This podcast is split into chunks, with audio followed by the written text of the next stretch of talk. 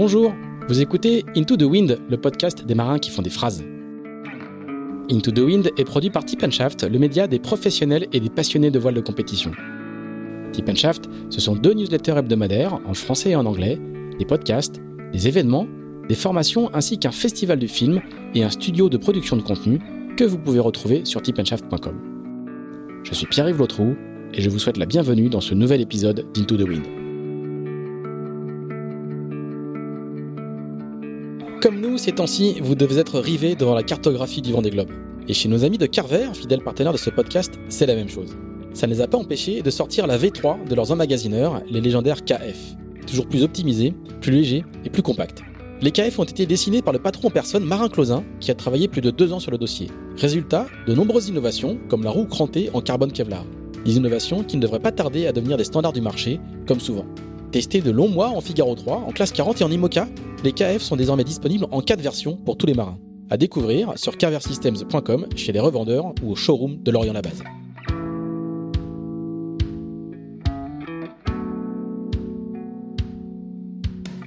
Bonjour Marie Rioux. Bonjour. Alors nous sommes dans un, dans un tout petit penty, dans une petite impasse, à Morgat, si on m'avait dit qu'un jour j'enregistrerais à Morgat, euh, je l'aurais pas cru parce que c'est un coin que je connais bien et où je viens très très souvent. Au bout de la rue, bah, il y, a, y, a y a la de Douarnenez, y on est samedi, il y a les écoles de voile qui naviguent, il y a plein de petites voiles multicolores euh, sur l'eau et nous on est euh, au chaud dans ce, petit penty. Donc merci beaucoup de nous recevoir pour ce, nouvel épisode d'Into the Wind. Alors L'année 2020 est quand même une année particulière pour la plupart des marins. Dis-nous un petit peu, toi, elle, est, en plus, elle avait, elle relativement mal commencé pour toi. On y viendra à la fin. Mais dis-nous un petit peu euh, euh, ce que tu as fait de cette année 2020 avec, euh, avec ce confinement qui a bloqué beaucoup de gens, avec beaucoup de courses que tu faisais régulièrement qui ont été soit annulées, soit reportées. en quoi a consisté ton année 2020 après donc après la non-sélection pour les Jeux Olympiques? On y, viendra à la fin, mais du coup, comment, comment tu, as, tu as meublé cette année-là?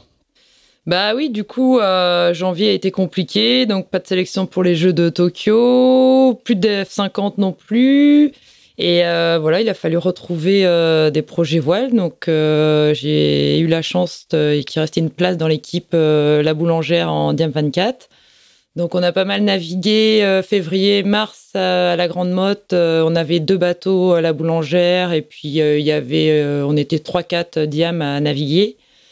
Et voilà. On pensait qu'il y aurait encore un Tour de France à la voile? Ouais, pour le Tour de France à la voile, donc qui a été annulé. Et euh, bah, les entraînements, c'était vraiment sympa. J'ai découvert euh, l'équipe, euh, un équipage 100% féminin. C'était top, les entraînements. Et puis voilà, le confinement, confinement, du coup, pause. et en même temps, ben voilà, moi, ça m'a fait vraiment du bien de, de m'arrêter. L'année 2019 a été très intense. Avec Billy, on, avait, on était sur le NACRA 17, sur l'US 50. Et du coup, on a bien cramé de cette année 2019. Donc, moi, ça a été au top à Morgat, ici, euh, petite maison avec jardin, euh, on était bien. J'ai une petite construction de maison aussi, euh, donc on est passé, je suis passé en mode bricole girl. et voilà, et puis on avait aussi, j'avais postulé avec Benjamin Schwartz pour la candidature pour championnat d'Europe et du monde, donc dans la nouvelle discipline double mixte offshore pour 2024. Course au large, une épreuve de course, au large, exactement.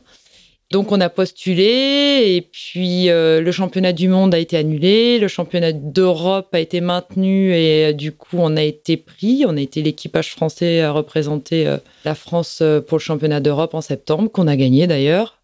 Donc voilà, donc on s'est entraîné depuis mi-juillet, on a fait des stages à Marseille, à Port-Laf, en Figaro 3 et ce championnat d'Europe à Gênes. Et, euh, et puis là, il y a eu le Spi West France euh, en, septembre euh, en Diam 24. Moi, j'ai fait la, partie entraînement avec les filles. J'étais pas présente pour le Spi. Et je pars la semaine prochaine pour la Normandie Cup, la dernière épreuve de Diam 24 du championnat de France. Très bien. Donc, voilà. tu as, quand même réussi à bien occuper ton année, euh, ton année 2020. Ouais, euh, c'était pas si mal au final, cette pause au milieu. Et puis, euh, hâte de renaviguer quand même en juillet, là. Et on a retrouvé les bancs de l'école. et ouais, c'était sympa de renaviguer. Et, voilà, là, on va renaviguer jusqu'à la fin de l'année. Puis, préparer l'année prochaine. Alors, on va parler de tout ça et on va, on va évidemment le développer parce qu'il y, a déjà, il y a déjà beaucoup de beaucoup de choses euh, à raconter. Tu connais le principe de Into the Wind. On, va repartir quelques années en arrière, pas très loin d'ici finalement, hein, parce que tu es brestoise. Ouais. Et donc même si, euh, même si à vol d'oiseau, ça n'est pas très très loin, il Non. faut quand même faire Oui. tout le tour de la rade de Brest et franchir l'Aulne, ce qui n'est pas une, ce qui n'est pas une mince affaire. Tu es brestoise, issue d'une famille où visiblement on fait beaucoup de bateaux, mais raconte-nous un petit peu comment comment commence tout ça. Il faut que j'arrête de dire, on m'a dit beaucoup qu'il fallait que j'arrête de dire raconte-nous un petit peu. Donc raconte-nous et pas un petit peu, raconte-nous de manière complète. Comment commence euh, l'histoire de Marie Rioux avec la mère? Je crois qu'il y a deux frères Ouais, c'est qui ça. ont En préparé fait, euh, euh, le terrain devant. Il doit y avoir des parents un petit Ouais. peu qui sont impliqués. Dis-nous, dis-nous quel est le, le contexte du départ? Moi, je suis en fait, donc, euh, je suis de Plougastel. J'ai passé toute euh, ma vie à Plougastel. Donc, j'ha- j'habitais à Plougastel, mes parents aussi. Du coup, euh, mon père est bénévole en fait euh, au club euh, de l'USAM, qui est le club de l'Arsenal maritime, où il travaille en fait, où il travaillait. Et il navigue. là, c'est là où, là où on construisait les bateaux de guerre à Brest. Il faut expliquer. Tout, le Voilà. monde- tout le monde ne connaît pas Ouais, l'Arsenal de Brest. de Brest. hein, c'est, même la raison de, de naître de, de Brest. Ouais, hein, bien comme sûr. Ouais. ça existe toujours. C'est devenu des CNS. Des CNS. Et puis, euh, donc, c'est parti de là un peu. Il naviguait, euh, mon père donc, naviguait en planche à voile, en vaurien un peu, et puis euh, faisait partie un peu du club au tout début de ce club-là. Et c'est un peu lui qui nous a lancé là-dedans, c'est beaucoup lui même. Ma mère, pas du tout, elle est plutôt terrienne de Plougastel et pas, pratique pas du tout le bateau. De temps en temps avec mon père, puisqu'ils ont un petit micro, 5,50. Mais euh, c'est surtout mon père euh, qui nous a initiés. Et puis, en effet, j'ai deux frangins, euh, Morgan et Gwen. Donc, euh, avec Gwen, on a 4 ans d'écart. Il est 4 ans plus grand que moi. Et Morgan, 3 ans au-dessus. Et voilà, c'est Morgan, lui, a commencé le bateau, l'optimiste. On a tous commencé hein, par, par l'optimiste. Et puis, euh, en fait, moi, je suivais avec mes parents, du coup. euh, Petite dernière, bah oui. deux frangins qui font le bateau. Voilà. euh, pas... donc euh, tout sur les nationaux, championnats de France, on suivait. Mes parents suivaient aussi toutes les toutes les compètes. Et puis est venu mon tour, quoi. À un moment donné, c'était à moi, donc bah, je me suis un peu voulu faire lancée. du patin à glace ou de la danse en fait et t'as pas eu le choix. Ouais, si, parce que je me suis lancée dans. À un moment donné, j'ai fait de la gym aussi. Il est venu, euh, j'ai fait de la gym en même temps que la voile, mais c'est vite passé euh, à la trappe. Et donc euh, voilà, après, euh, moi j'ai commencé du coup euh, l'optimiste, j'avais euh, 7-8 ans. Et tu fais la, compé- la, la compète directement? Non, non, non, non, non. Non, non, euh, je navigue en opti-alu, euh, en loisir au début. Après, c'est des vagues souvenirs, j'ai pas trop, euh, je pense. hein, euh, après, en opti-alu, le mercredi certainement, ou que le samedi au début, je dirais. Et puis après, au fur et à mesure, euh, je rentre dans le, dans le circuit et puis je commence la compétition, les régates de bassin, donc aux alentours, dans la rade de Brest, en, en D2. On va juste dire pour les, les gens qui n'habitent pas au bord de la mer ou dans une grande ville proche de la mer, le, mercredi, il y a plein, enfin les écoles de voile, il y a beaucoup d'écoles de voile à Brest. Enfin, elles sont en train de s'unifier, je crois. hein. Oui, elles sont unifiées. voilà, elles sont unifiées Ouais. maintenant. Euh, mais il faut aller euh, sur la rade de Brest un mercredi après-midi. euh, la, la plage du Moulin Blanc est couverte de mômes Ouais. qui font du bateau à voile. hein. C'est Ouais, comme ouais. aller jouer au foot, hein, ou quasiment. hein. Bah oui, on est quand même à un endroit en rade de Brest, ça s'y prête vraiment pour, pour faire du bateau et on est, on est tourné vers la mer. Donc c'est vrai qu'il y a beaucoup de, de monde qui pratique le bateau. Donc la voile, la planche à voile, euh, l'optimiste pour les plus petits, le catamaran, euh, il y a des canoës-kayaks aussi. euh, ouais, il y a un peu de tout. Il y a accessible. du monde. C'est accessible. Enfin, c'est pas le, c'est c'est pas réservé. Il faut, on n'a pas besoin d'être propriétaire de son bateau. Les clubs prêtent les bateaux. Ouais, exactement. Il y a une adhésion, les- quoi, ça, comme ça un se fait club. ça peut se faire aussi dans le cadre, dans un cadre scolaire. Enfin, c'est. Ben ça c'est ça ce qui est chouette aussi c'est autour des, des clubs brestois c'est que euh, en fait il y a souvent un cycle de voile scolaire dans les euh, au primaire ou en collège subventionné euh, par euh, par la ville. Et du coup euh, c'est comme ça aussi que beaucoup de monde accède au final à la voile et découvre découvre la voile. Après moi j'ai vécu ça aussi à l'école mais c'est aussi c'est surtout par par mon père et mes frangins que j'ai que j'ai découvert le bateau. Comment se fait la bascule vers la compétition? Ça, se fait par l'âge, quoi. Je pense que j'ai dû passer peut-être un an ou deux ans à pratiquer le samedi après-midi ou le mercredi après-midi, et puis euh, je commence à faire mes premières compètes, quoi. En fait, au, club, tu commences en loisir, euh, une année peut-être ou deux, et puis après, tu, si tu le veux bien, tu passes en, en compétition. en compétition autour, vraiment autour de, pas très loin autour de chez toi, quoi. Et tu fais des compétitions un dimanche sur deux, un dimanche sur trois, un dimanche par mois à peu près. Et c'est venu comme ça. Et en fait, surtout, on avait une sacrée bande de potes. On était, je dirais, une dizaine. Et puis c'était super sympa au-delà de faire du bateau, euh, on se retrouvait tous euh, entre copains. quoi. Entre copains, copines. Il n'y avait pas énormément de nanas, plus de mecs que de, nanas. Mais euh, ouais, ouais, c'était des moments vraiment géniaux. Sauf l'hiver où ça caillait. on était super bien équipés à l'époque. Mais euh, au mois de, février. Le challenge d'automne, le fameux challenge d'automne à la Toussaint, je crois. Celui-là, il était raide. Et puis à chaque fois, c'était baston. Donc, compliqué, mais de, très très bons souvenirs. Et voilà, donc euh, ça se passe. Et après, donc en Benjamin, euh, en Benjamin, ben, ça commence. Donc les Benjamins, en fait, c'est de être euh, par rapport au cursus scolaire, c'est jusqu'à fin du primaire, quoi, en fait. Et après, tu bascules en minime tous les années collège, en optimiste. Donc j'ai fait tout ça. Et au final, j'ai rapidement intégré aussi les équipes du Finistère. Donc c'était un collectif où on se retrouvait euh, à une, euh, je dirais une quinzaine, une vingtaine euh, de, de coureurs d'optimistes pris dans ce collectif et du coup on se faisait des, des stages ensemble. C'est déjà parce que tu émerges un petit peu quoi. Ouais, rapidement. Après, peut-être première féminine quoi, de temps en temps ou deuxième, mais pas, pas au niveau des, des garçons. J'étais un peu moins. Après, je pense que j'ai un sale caractère aussi, donc c'est ça aussi qui fait que j'y vais à fond quoi. Quand j'y vais, j'y vais à fond. Déjà. ouais, déjà, peut-être. Et voilà, c'est vrai que dans les clubs brestois et puis dans Finistère et Bretagne, on a souvent été pris euh, rapidement, si on faisait des, résultats, dans ces collectifs.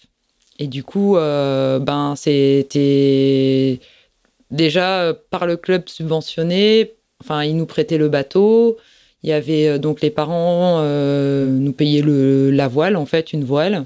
Et par contre, le bateau était. Euh, ouais, appartenait au club. Voilà. Et après, on avait des stages, on se regroupait régulièrement en stage pendant les vacances scolaires. Donc le mercredi et le samedi, c'était les entraînements en club. Et après, voilà, équipe du Finistère. Après, équipe de Bretagne quand on représentait se représentait au championnat de France. Et ainsi de suite. Et euh, du coup, ben, moi, j'ai fait mon cursus, entre guillemets, euh, classique, quoi. Optimiste. Euh, c'est les Renault Trafic avec les, avec les remorques et tous les optiques qu'on voit, qu'on croise sur la voie express souvent voilà, le week-end. Si vous, si vous les croisez, vous savez que c'est une équipe départementale qui est. qui part en compétition. Ça doit exister encore, ouais, ouais, certainement. Ah et à l'époque, c'était l'époque de mes frangins, c'était encore autre chose. C'était un semi-remorque en fait. Ah oui. C'était Rallye Super le, le, partenaire, et en fait tous les optimistes allaient dans le, dans le semi-remorque. Et euh, ça débarquait euh, sur les régates nationales. Euh, les Bretons, ils arrivaient avec Les Bretons arrivaient, mais alors là, c'était déjà. ils mettaient la barre haute comme ça. Et c'était. Mais moi, je suis arrivée sur la fin de cette période où c'était. je revois des photos encore avec notre jogging vert. et c'était Crédit Agricole qui, était, qui était sponsor. C'était Crédit Agricole, et Rallye Super. Rallye Super. Je crois, ouais. Et donc, il y avait, ça, c'était l'époque plutôt euh, de, mes frangins. C'était, euh, bah, il y avait tout ce que l'on peut citer Armel Leclèche, Yann Eliès, Jérémy Bayou, toute cette bande-là de Morlésiens et puis de Finistériens, quoi, qui débarquaient. Et moi, j'ai vécu, ouais, plus le trafic avec la remorque de six bateaux derrière.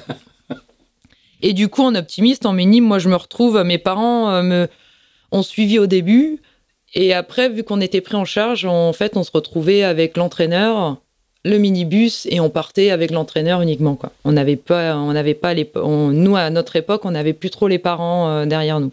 Donc, ils se Je sais pas... si c'était une bonne chose. Ils se sont pas cognés. Par contre, ils se sont pas cognés tout le week-end à travers toute la Bretagne, à accompagner les enfants. Ils avaient déjà fait euh, mes deux francs. Ouais, bah oui, oui, oui, Donc, euh, du coup, ils avaient, mais c'était de très bons moments. T'as eu plus de liberté. Ouais, je sais pas, peut-être. Bon après on avait un coach euh, qui était euh, qui serrait la vis aussi, donc euh, pas tant que ça de liberté. Hein. à un moment on en a pris un peu trop et puis du coup ça a fini en commission de discipline, je crois. Ah oui, quand même. Ouais ouais. Oh, Tu, parce tu vas en parler maintenant, là, c'est bon, il y y a prescription. Ouais, il y a prescription, ils s'en souvenaient plus d'ailleurs. Mais euh, on arrivait au sans- championnat de France à Aix-les-Bains et puis on descend du camion. Il nous dit Bon, euh, vous passez un coup de fil euh, à vos parents pour dire que vous êtes bien arrivés. Puis crois qu'on a fini par aller faire un baby-foot et un flipper euh, dans le premier bistrot qui traînait. Et là, on s'est pris une. euh, voilà. Mais c'était pas grand chose, hein, c'était pas grand chose. Ah, vous êtes quand même allé en commission de discipline. Ouais, bon, c'était exagéré. C'était exagéré. Alors après, tu vas faire du 420. Ouais. Et là, ça va bien gazer. Bah, du coup, moi, Enfin, je. donc, c'est ce qu'il y a sur ma petite fiche, quoi. Ouais, alors moi je me retrouve euh, du coup à la fin de l'optimiste. donc on est dans cette équipe avec Anne-Claire Lebert en optimiste. On est euh, entre guillemets euh, copines. On est copines mais adversaires aussi. Et on décide de, de s'associer euh, pour faire du 420 parce qu'on a un an d'écart et puis euh, voilà ça colle bien entre nous. donc c'était parfait quoi. Du coup on Alors, s'associe. Qui aujourd'hui est, est la responsable du bureau d'études d'Initiative Cœur. On en a déjà parlé sur ce, sur ce podcast. Elle m'a envoyé un petit message aussi la dernière fois parce qu'elle s'est mise à faire des mini Ouais, on parlait de la crise de la quarantaine. Voilà. Et Ah, elle- trop bien, Elle m'a trop dit qu'elle était prête à venir expliquer euh, sa crise de la quarantaine. Ouais, du coup, je la suis, euh, je regarde les courses et tout. Et ouais, c'est super, là, elle a gagné en double avec euh, avec Davy ouais, Mhm. trop bien.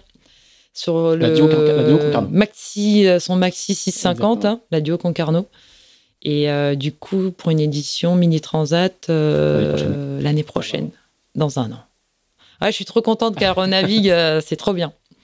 Ouais, donc du coup, on s'associe. euh, et puis, on- rapidement, on obtient, euh, on obtient des résultats. En fait, on a dû faire trois ans. Donc, euh, fin de l'optimiste euh, 96, donc début septembre 96, début du 420. Et jusqu'à euh, janvier 99, euh, non, août 99, je crois. Qu'on a fait notre, notre période 420. Et puis, on devient championne de France, je crois Oui. la première année. Et puis, euh, surtout en 99, euh, ben, Championne on- d'Europe championne d'Europe et, et euh, du monde et du ISAF. monde. Voilà. Ouais. ah, c'était Oui, la totale. petits détails, quoi. hein. C'est bravo, c'est pas grand chose, Ah, quoi. c'est les premiers, euh, les premiers titres internationaux et c'est euh, Pas mal, quand même. ouais ouais c'était super. En fait, euh, le premier, on fait euh, le championnat du monde ISAF, donc qui a lieu euh, tous les ans où il y a un représentant par nation. C'était en Afrique du Sud et en fait, on finit euh, quatrième ex aequo. Et au début, ils nous disent bon ben c'est bon, vous êtes troisième et on était trop contente parce qu'on s'y attendait pas. Et en fait, euh, une heure avant la remise des prix, ils nous disent bah non, en fait, ils sont trompés dans le départage, vous êtes quatrième. Et là, ça nous a foutu un coup.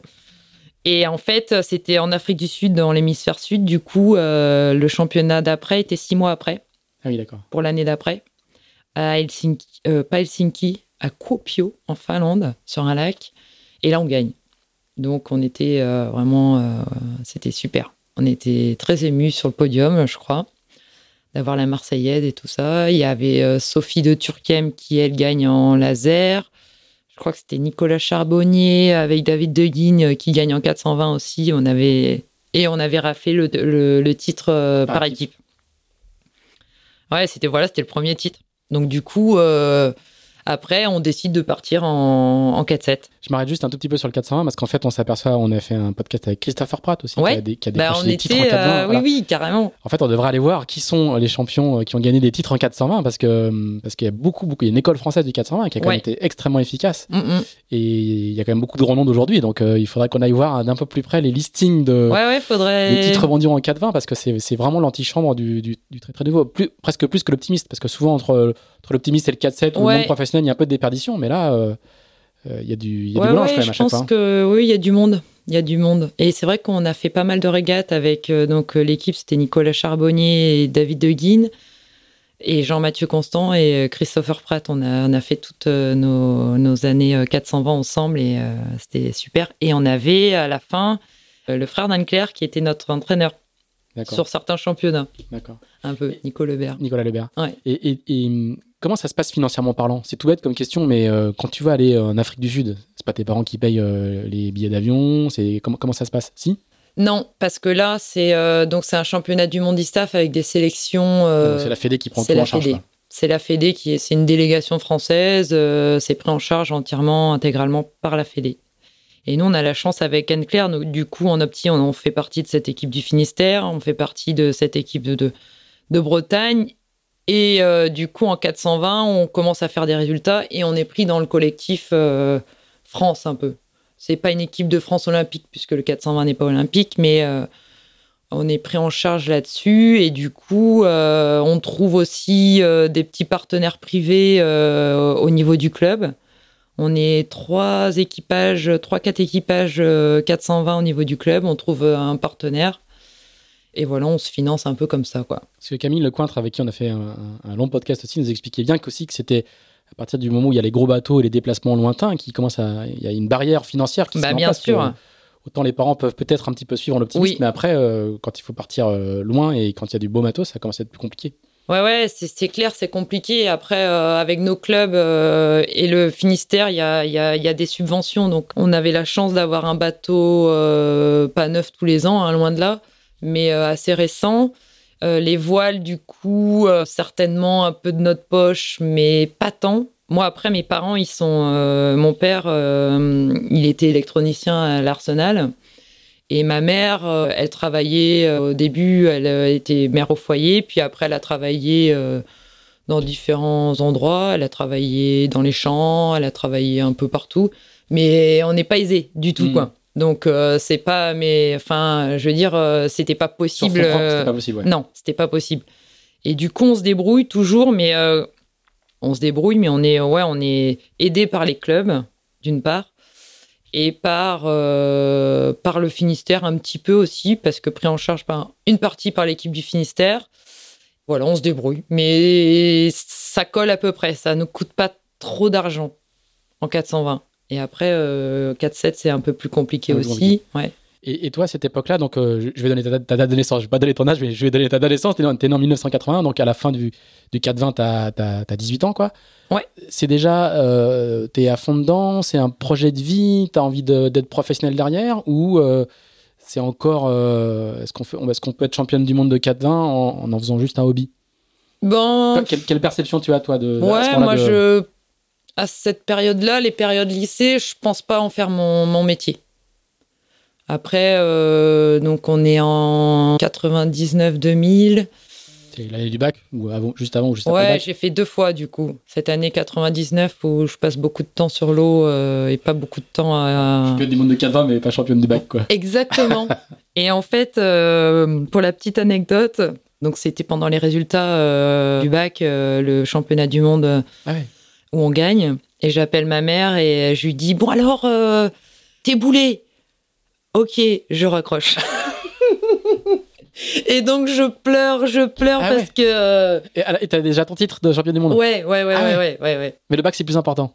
Ben, ça fait chier quoi. Mais bon, euh, j'avais, j'avais rien, j'avais rien foutu, j'avais rien foutu. C'est clair que. Et donc c'est mon premier bac et euh, même pas au repêchage. Je suis même pas au repêchage. Je pensais au moins être au repêchage, mais non, non, rien et du coup, euh, du coup, je repasse l'année d'après et, euh, et je l'ai euh, grec. Non, parce que moi, je suis dans un lycée qui n'est pas le lycée de Sporette. Et après, avec Anne-Claire, on a un an d'écart. Du coup, ça se fait pas en fait. Mais on, on se fait le rythme quand même des sports-études. Et puis, à l'époque, je sais plus s'il y avait un groupe en 420. je me souviens plus si à cette époque-là, il y avait des 420 en sport-études. Bon, bref, on n'est pas de sport-études, mais on navigue pas mal. Un peu plus que le mercredi et le samedi, quoi. Mercredi, samedi, dimanche, et puis de temps en temps le vendredi. Euh, voilà. Et alors, une fois ce titre euh, empoché et une fois, euh, une fois ce bac raté, T'as envie de continuer? Comment ça se passe? Il y a, des arbitrages à faire Moi, je, dans l'idée de je veux faire STAPS et puis je veux faire prof de PS en fait. C'était un peu mon idée. Donc, je m'engage dans, dans, ces études de STAPS. Et euh, donc aussi, on passe en 4-7 euh, série olympique. Et puis du coup, on navigue euh, du jeudi au dimanche. Les, études de STAPS, le DUG, donc DUG 1, DUG 2 en deux ans et licence en, en deux ans au lieu d'une année aménagée. Et puis au fur et à mesure, nous, ça fait déjà trois ans avec Anne-Claire qu'on navigue. Et puis, euh, il y a les sélections. Enfin, c'est l'année des sélections pour les Jeux de 2000, du coup, où c'est une grille des Nadèges qui, sont, euh, qui y vont. Et on n'arrive pas forcément, on est 10, 12, euh, mais on performe pas. Enfin, il y a plein de faits qui font que voilà, on n'arrive pas à passer, à passer ce step euh, et puis ça devient compliqué. On n'est plus trop sur la même longueur d'onde aussi. Donc on fait deux, je crois qu'on fait deux, trois ans. Tu dis euh, 2003 euh, Euh, Donc avant qu'on commence le podcast, Ah, je, disais, 2003. je disais que j'ai un trou entre 2003 et 2009, mais a priori, je, je vois un- une place de 11e au mondial 4-7 en 2003. Ouais, c'est ça, on s'arrête là-dessus, je crois. Parce que euh, il n'y a pas de qualif au jeu de 2004. euh, et puis, moi, je me fais mal au dos aussi. Sur un entraînement, euh, on part s'entraîner aux Canaries euh, l'hiver. Et puis, euh, le matin, on avait l'appartement sur la plage et il fallait juste traverser pour aller surfer. Et puis, on part tous ensemble surfer. Et puis, je me retrouve dans une vague. Et puis, j'ai l'impression que je passe au-dessus de la vague. Et en fait, non, je me fais rouler bouler dans la vague et je me fais super mal au dos. Et c'est resté longtemps. Donc, du coup, ça a un peu merdouillé sur la fin des sélections pour euh, les Jeux de 2000 2004. Après, on était en- aussi en dessous de- d'Ingrid et Nadège, mais on commençait à monter, à les titiller. Mais euh, on- Donc, voilà. Donc, fin d'une histoire avec Anne-Claire. Du coup, ça faisait 7 ans qu'on naviguait en Mhm. 3, 6, 7 ans. Et puis voilà, on s'arrête euh, comme ça, on se sépare. Et, euh, et après, ben, Alors après. du coup, moi, j'ai euh, un trou dans, mon, dans, ma, dans ma biographie. Je ne sais pas. Donc tu pars à l'étranger. Non, je pars pas à il ne se l'étranger. passe rien. Il n'y a, plus- il y a, il y a aucune trace. Je pars à Plougastel. je reste à Plougastel. Voilà, je fais des rencontres, euh, je rencontre une personne. euh, et puis, euh, je sais pas, je me pose plein de questions. Et puis, euh, je décide de, de faire une pause, quoi. De faire une pause euh, parce que là, je, je sais plus trop où j'en suis, quoi. Donc, euh, je pense que je termine mes études, euh, du coup, ma licence. Et puis, euh, j'ai pas envie, en fait, euh, je me dis, euh, prof de PS, euh, non. Finalement, ça va pas Non le faire. plus. Et donc, euh, c'est long, 2004, de, tu Oui, dis 2009. tu- non, non, je- non, je non, non, Je n'ai non. pas de trace. Après, toi, tu. tu- 2008, 2008, il se passe. peut-être- euh, peut-être bien. Moi, je, je, ne- je le sais pas. C'est pour ça qu'il faut que tu nous le racontes. Si, si tu veux. Et Après, puis euh, voilà, bah, à un moment donné, il faut. je suis plus chez papa, maman non plus, donc il faut que je travaille. donc je me retrouve à bosser à Decathlon. Je postule à Decathlon et puis je bosse, je sais pas combien de temps. J'ai bossé peut-être un an ou deux ans à Decathlon en tant que vendeuse. euh, Je postule pour le rayon euh, sport d'eau en me disant que je vais quand même vendre euh, du matos de voile. et Eh on ben te non, en fait, c'était des maillots de bain, des lunettes, des bonnets. Ah oui. C'était le rayon natation. Voilà, c'était le rayon natation. Mais bon, c'était, euh, écoute, euh, c'était euh, l'expérience était euh, Chez enrichissante. Decathlon à Brest, quoi. Chez Decathlon à Brest. Et puis Et- et voilà. complètement la voile pendant cette, cette période-là? Ben, à mon avis, euh, il y a un moment donné, je postule pour le challenge euh, Crédit Ah oui, tout à fait, Agricole. Tout à fait. Ouais. 2006. 2006. Enfin, c'est en 2005 pour le, pour le, pour le 2006. Suivi au Ouais. Christopher. ouais, gagne. sélectionné, gagne. Je- Ah. Voilà, c'est ça. J'en ai fait deux en fait, D'accord. je crois. Alors, Moi, j'ai couvert celui-là. Celui que, celui que Christopher gagne, je l'ai- je l'ai je l'ai couvert. Et après, il y a Oliver Cross. Oliver Cross, c'était après ou pas? Euh, je- non, je crois que c'est avant. D'accord, donc celui d'Oliver Cross, je le fais, je fais les trucs en Ah oui, équipage. c'est quand, même- c'est quand même encore dans un coin de ta tête. ouais, ouais, ouais, parce que en fait, mon frangin a été, euh, Gwen Gwen a été euh, Crédit Agricole, et puis euh, je me dis, tiens, pourquoi pas? Est-ce que la course au large, ça peut me botter aussi? Donc du coup, je postule là-dessus. Et puis la première édition, j'ai dû faire les, sélections en équipage, et c'est tout. Et la deuxième édition, je dirais, euh, je fais euh, partie des finalistes. Donc je me retrouve toute seule sur mon bateau à faire des courses euh, pour la partie finale. J'ai réussi à gagner ma manche, j'étais contente. Mais bon, je n'étais pas du tout préparée.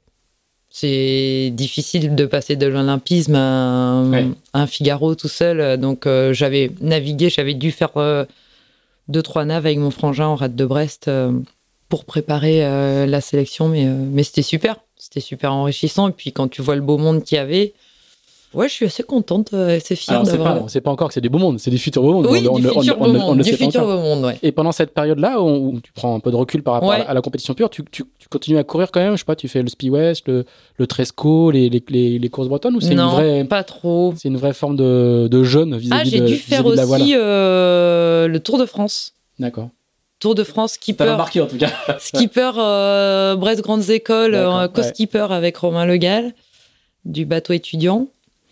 Et euh, si, si, je continue un peu à naviguer, mais euh, entre guillemets en dilettante. Ouais, quoi. sans projet, ouais, sans sans ambition projet. particulière. C'est peut-être une transition, euh, une coupure de l'olympisme aussi. Il s'est passé des trucs en 4-7, euh, c'était pas simple. Au niveau de la Fédé, un peu en colère contre les. Les systèmes de sélection? Ouais, voilà. Bon, j'étais jeune à l'époque et tout. voilà, c'est comme ça. Et comment tu reprends le chemin alors de Et la- ben en la- fait, la euh, je reprends le chemin parce que Claire Leroy m'appelle et elle, elle à ce moment-là, ça fait depuis un moment qu'elle est sur le circuit match race. Et euh, sa tacticienne Dorothée Martin Doré, qui est Dorothée Boudour maintenant, je crois. Elle, euh, elle fait plus quoi. Et puis du coup, elle me dit, est-ce que ça te dit de Ah, donc, du coup, t'es quand même encore dans les radars. ben, T'es pas complètement retiré, euh. Ouais, ouais, je suis restée, je suis restée dedans. Mais du coup, et je reprends en fait euh, la nave avec sur ce projet Match Race. Alors, il faut donner quelques éléments de contexte quand même, parce que Claire Leroy, quand elle t'appelle, Oui. euh, donc on est euh, vers 2005, j'imagine. Enfin, je sais pas, tu dis 2007. 2007. Ouais, je elle dirais. est- elle, elle, elle a été numéro un mondial de match race Voilà. pendant cinq années consécutives, Ouais, euh, je crois, hein, de, 2000, de 2000 à 2005, si mes notes sont bonnes. ouais, c'est ça. Elle domine, mais vraiment le circuit Oui. mondial pendant cinq ans. Elle, a- elle a, Elle est Rolex euh, Sailor of the est, Year. voilà, euh, elle, est, elle, est, elle est marin de l'année mondiale. Exactement. euh, en 2003, je crois, si, si j'ai Ah, c'est bi- en 2003? si j'ai bien bossé. oui. D'accord. Et elle t'appelle parce que, alors le match, le match race est déjà, un- déjà une discipline olympique quand Non. elle t'appelle Non? Non, euh, je pense que je fais deux saisons. Donc euh, 2006-2007. 2006, je fais un petit peu des remplacements. 2007, je suis titulaire avec elle. Et 2008, je pense qu'on gagne le championnat du monde euh, en Nouvelle-Zélande sur les Elliott 6 avec euh, en coach Marc Bouette. Bon souvenir. Alors ça, Et vie. ça devient, on sait que ça va devenir Voilà. olympique. Alors, euh, parce que c'est une vie un peu. euh, la- la- la- le circuit de match race mondial, euh, on, on le connaît pas très très bien en France. hein. Non, Et à l'époque, il est euh, très actif, euh, Oui. il, est, euh, il est très organisé, il y a de l'argent, il y a, des- il y a- il y a du, prize money pour les hommes. pour les hommes. Pour les hommes. Ouais. voilà, c'est ce que j'allais dire. ouais, ouais. Pour les hommes. Mais en tout cas, il y a un circuit féminin qui se structure autour de ça aussi. Alors, et, et malheureusement, sans les, sans, les, sans les mêmes primes. Mais par contre, c'est privé. C'est pas une équipe de France. Claire Leroy, elle a monté un équipage avec Voilà. euh, des financements privés. euh, Ouais. Je crois que c'est le Mermaid Sailing Team, c'est ça le nom- le- Exactement. le, le nom de, de Ouais. son- de- de- de sa structure. Les sirènes, les quoi. sirènes, voilà, avec un collectif de, on va dire, 7-8 7-8 femmes, 7-8 jeunes femmes, et, euh, Ouais, des- ça. entre, 4 et, entre 3 et 5 places sur le, sur le bateau en, en, Voilà, en c'est fonction, et c'est et c'est elle qui est barreuse, Exactement. euh, Claire. Et, et du coup, le, le- ce qui va se passer, je, je- je résume pour les gens qui connaissent pas, parce que moi j'ai bossé avant, j'ai fait, j'ai fait ma petite fiche, c'est qu'effectivement, il y a une épreuve de match race qui va se mettre en place, euh, réservée aux femmes pour les Jeux Olympiques. Mm. Et coup de bol, la France a une représentante de choc qui est, euh, qui est Claire Leroy. Et là, à partir de ce moment-là, ça va encore un peu plus se structurer, puisque du coup, ça devient une équipe de France. Exactement, ouais. Ouais, après, il y avait, euh, on- entre guillemets, on représentait la France sur le championnat du monde ou championnat d'Europe de match race. Mais c'est vrai que le, le circuit est privé. Il y a euh, deux Il n'y a pas épreuves les aides dans de le la Fédé comme, comme pour le 4-7. Il y, a pas le- il y en a un petit peu, mais c'est un pas petit aussi peu, structuré. mais euh, ouais, ouais, un petit peu, mais euh, ouais, non, non. En- du coup, euh, Claire, elle trouve euh, des partenaires et qui nous financent en fait les saisons à chaque fois de, de match race avant que ça devienne olympique. Et là, même chose, c'est une vie. les épreuves, c'est une semaine, enfin entre 5 jours et une semaine, et c'est aux quatre coins du monde. Ouais. En Corée, En Aux Corée, US. en Suède, deux épreuves en Suède où il y avait des prize money. Il y a aussi aux États-Unis, il y a aussi la Nations Cup euh, qui est pas tous les ans. Euh, on a fait du Brésil. euh, ouais, ouais, on est allé vraiment aller euh, aux quatre coins du monde. Ouais. Et ça, c'est une activité à plein temps pour toi? T'es professionnel à ce moment-là ou pas? Non, non, non. Non, parce qu'il n'y a pas, il y a, il y a, budget. il y a huit épreuves, peut-être huit, dix épreuves. après, il y a des entraînements aussi, mais tant que c'était pas olympique, euh, non, non, c'était euh, que, que de temps en temps. Après, je sais pas ce que je faisais à côté du coup. Je- J'étais peut-être encore à Décathlon à cette époque.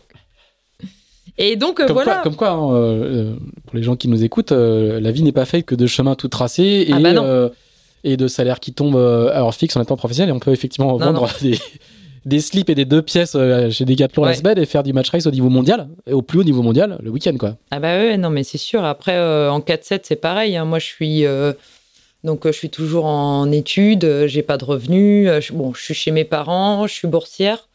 Donc j'ai un tout petit peu d'argent, mais vraiment de quoi vivoter quoi. Et donc en match race. Et après donc ça passe à partir de donc on doit commencer peut-être un peu avant 2008 à mettre un projet en place, sachant que ça devient olympique. Et donc on fait la préparation olympique de 2008 à 2012 pour les Jeux de, de Londres avec Claire le roi, donc euh, skipper, euh, Claire Pruvot et Elodie Bertrand, on était quatre en fait. Pour trois places. Pour trois places. Et avec euh, Benjamin Bonneau, le coach. Et donc là, à partir de ce moment-là, on est aidé, on est en équipe de France, on fait des résultats. Claire, elle a tout ce pédigré match race numéro un mondial pendant des années. Et du coup, on obtient une place en équipe de France. Et là, en fait, on a des aides, on vit avec des aides, ce qu'on appelle des aides personnalisées qui nous permettent d'avoir euh, de quoi vivre en fait. Et on attaque ce projet euh, olympique. Avec, euh, il y avait aussi l'équipage d'Anne Lehellet et d'Anne Claire. Il y avait trois équipages. Oui, c'est ce que je voulais te dire, c'est qu'Anne Claire, ouais, ta, coéquipière est de retour et, vous vous affrontez sur le, sur le circuit match race. Ouais, pas simple. ah oui, à ce point-là Ouais, il y a eu quelques. C'était assez tendu assez tendu entre nous. Après, c'était pas forcément euh, moi, Anne-Claire, hein, c'était. Euh, ah, c'était le sport. Ouais, ouais, c'était le sport. C'était, c'était sport, comme tu dis. Alors, euh, peut-être qu'il faut expliquer aussi que le match race, c'est quand même une discipline particulière. Hein. C'est du 1 contre 1, avec. c'est pas forcément celui qui va le plus vite qui gagne. Enfin, il, peut, y avoir. Ça aide. La vitesse, La, vitesse rend intelligent. La vitesse rend intelligent, forcément. Mais tu peux aussi, même si tu vas pas assez vite, faire en sorte que ton adversaire ne passe pas. Enfin, c'est un, un, art qui est très, très différent de la régate, même si beaucoup de qualités euh, de régatier sont réclamées dans la, dans la pratique du match race. Mm. Et toi, tu, tu arrives là-dedans parce que tu as envie de faire du match race ou tu réponds à une opportunité, puis du, coup, ça se passe bien, tu deviens embringué dedans Comment? Ouais, c'est ça. Je réponds à une opportunité. Euh, j'en ai jamais. Euh, je dis j'en ai jamais fait. Si, j'en ai fait avec mon grand frère, Morgan. D'accord. Euh, je me suis retrouvée à faire euh, donc les épreuves de sélection pour le championnat de France, les trucs de bassin, les régates de bassin et tout ça. beaucoup de, de, de, coureurs de haut niveau font ça souvent l'hiver en fait, parce que c'est une, pratique assez hivernale. Mais il y a un super circuit en fait, euh, sélection de bassin qui t'amène Atlantique, et Manche, je crois. Hein, il y a trois bassins. Ouais, c'est ça. Et on sélectionne par bassin et ensuite il y, a finale de bassin. voilà, et il y en a trois de chaque bassin qui montent, un truc comme ça. Ouais, exactement. Et j'étais numéro Et à la fin, c'est Pierre-Antoine Morvan qui gagne. Toujours. Et d'ailleurs, c'est en ce moment. C'est en ce moment, ouais. Et du coup, j'avais fait un peu de match et j'adore en fait. C'est euh, un truc euh, génial. Enfin, moi, c'est une discipline que le 1 contre 1, euh, la bataille 1 contre 1.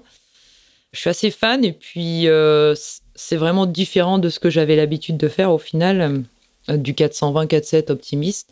Donc ça change. Et puis je me retrouve avec Claire en fait à remplacer Dorothée, donc en poste tactique, tactique grand voile généralement. Et voilà, j'adore parce que c'est euh, de la stratégie, la stratégie de contact, et de temps en temps, faut laisser l'adversaire de côté et faire que par rapport au vent, enfin par rapport. Euh, ouais, c'est soit de la tactique, donc combat rapproché avec euh, l'opposant, avec l'adversaire, soit la stratégie. En fonction des éléments. Et ça, voilà, j'adore. Et puis on est formé. C'est très court, c'est très intense. C'est une bataille de rue, hein. C'est franchement. Ouais, ça peut être, complet. Ouais. Et puis le format est super aussi pour le, grand public, je trouve. Euh, les gens qui connaissent pas forcément la voile, quand ils regardent une compétition de 30 bateaux, des fois c'est pas simple à comprendre. Là, c'est un contre un. Celui qui passe le premier la ligne d'arrivée, il marque un point. Des quarts de finale, des demi-finales, euh, le format est assez simple au final. Et voilà, donc. Euh, ça donne lieu à des manœuvres spectaculaires. Il faut avoir un niveau de manœuvre et de, savoir-faire de réactivité qui est incroyable. ouais, ouais c'est superbe. Je me souviens de regarder, euh, c'était un peu euh, bah, les, la Coupe de l'América euh, avec France 2, France 3 ou Ville de Paris. Tout ça, c'était magique à regarder. Quoi. on l'a d'ailleurs un petit peu oublié parce qu'aujourd'hui, c'est des bateaux qui marchent à 50 nœuds et il y a encore un petit peu de match race. Mais ça reste ce format-là, c'est quand même du, du 1 contre 1.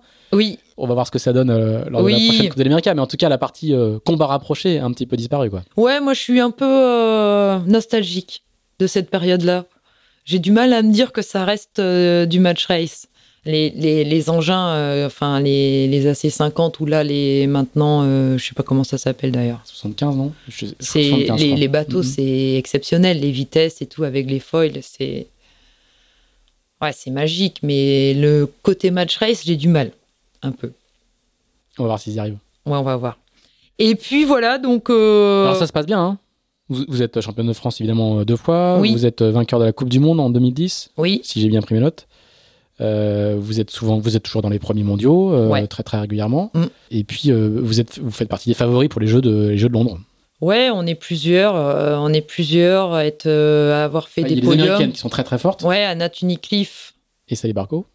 Pas Sally Barco non, c'était avait- pas Sally. C'est pas Sally. C'était Anna qui avait gagné les sélections. Donc Oui, c'était Anna. Ah, mais il y avait Sally Barco. Ouais, il y avait deux. mondial, oui, il y, a, y deux équipages américains Oui. qui dominent, mais, qui, mais du coup, il n'y en aura qu'un seul qui sera en jeu. Donc, tu as déjà un adversaire de moins. Euh, Et puis, il y a qui d'autre Euh, Bon, il y a la Danoise qui est là aussi, Lotte. Il y a les, les, les Ned aussi qui sont pas mal. Et on est, euh, je dirais, 5-6 à faire des, des podiums réguliers et à tourner, quoi. Pas l'Espagnole, elle a fait aucun podium. Euh, Dès ses 4 ans, et elle gagne les jeux. Elle nous sort en quart de finale. Elle a sorti le grand jeu pendant les, euh, pendant les Jeux de, de Londres. Mais euh, ouais, ouais, ouais. euh, Donc, euh, on, ouais, c'est vrai, pendant ces quatre ans, ça se passe bien et, euh, et on passe, clairement, on passe à côté de nos jeux. euh. Alors, avant de nous raconter comment ça se passe, euh, de- de- de- donc les, les Jeux sont à Londres, chez les Anglais, qui est une grande nation de la voile olympique. hein. Ils vont d'ailleurs faire des très très beaux Jeux olympiques euh, Mm. euh, chez eux. La France fait quand même partie aussi des favoris. hein. L'équipe de France est quand même historiquement assez solide et, et su- sur les Jeux, il y a beaucoup beaucoup d'ambition.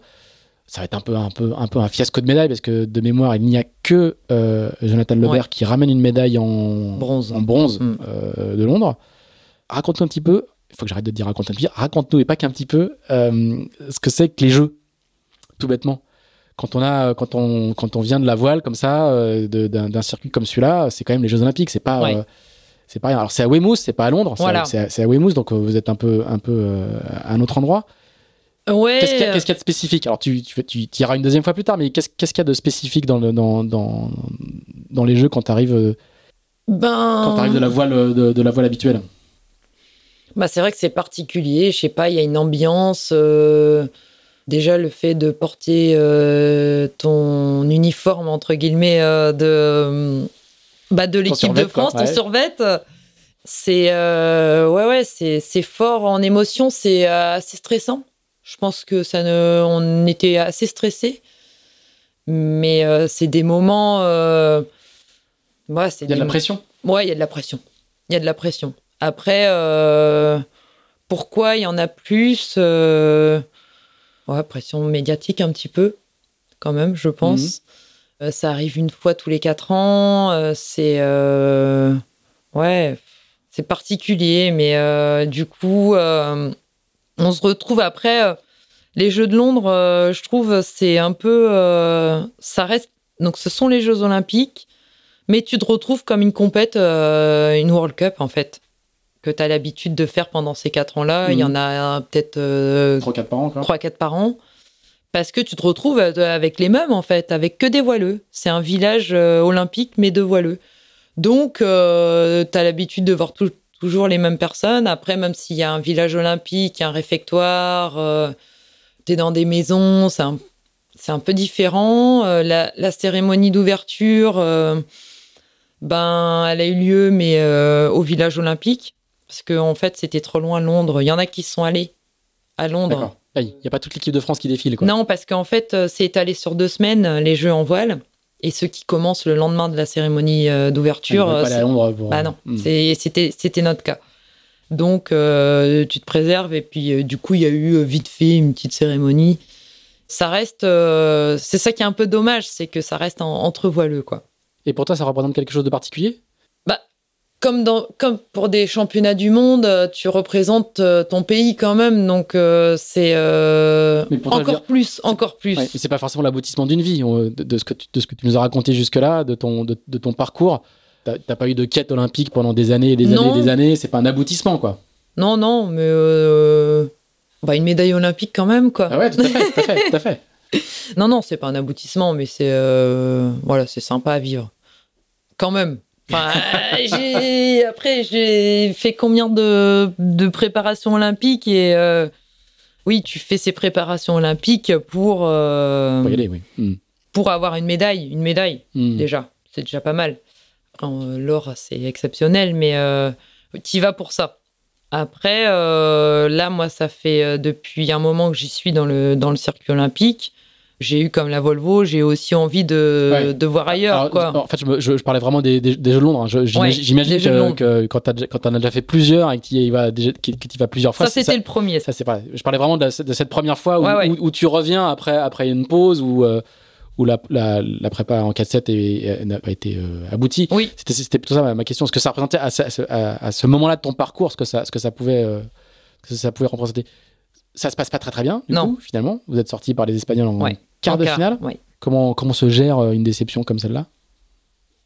Ben, c'est dur sur le moment. Soupir. ouais, ouais, c'est dur sur le moment. euh, Ouais, on est, on est déçu. Après, euh, euh, parce que je pense qu'on passe à côté, on passe à côté de. On faisait quand même partie des favoris. Il y avait moyen vraiment d'aller, d'aller chercher au moins une médaille. Ouais, on est déçu, mais après, euh, La vie continue, quoi.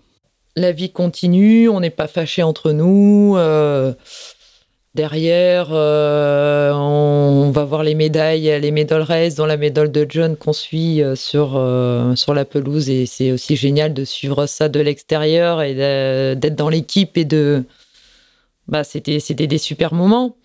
Après, voilà, il faut rebondir. Juste une question sur cette partie-là. Dans la voile olympique, il y a, les formats, c'est souvent euh, soit en solitaire, euh, en laser ou en fine Ouais. jusque-là, euh, soit en double. Mm. Comment ça se gère une équipe de 3 voire quatre, 4 de voire quatre. 4 parce qu'il y a une remplaçante qui est, qui est- Ouais. qui est là avec vous. C'est plus facile à gérer que deux? Moi, c'est toujours ce que je me suis dit parce qu'en fait, euh, c'est vrai qu'à deux, bah, souvent, il y a deux avis différents et t'arrives jamais à trancher. Je me suis toujours dit, bah, le troisième, en fait, euh, c'est cool d'avoir une troisième personne parce qu'au moins, il va trancher. Et en fait, non. c'est encore plus compliqué. Ah oui Non, non, non. Bah après, du coup, c'est le coach. On demande l'avis du coach pour qu'il tranche, lui. On n'arrive toujours pas à trancher, même à trois.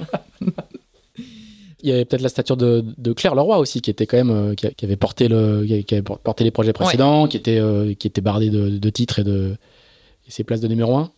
Ouais, mais c'était bien de l'avoir euh, en tant que skipper et un peu manager euh, Ouais. du, du projet.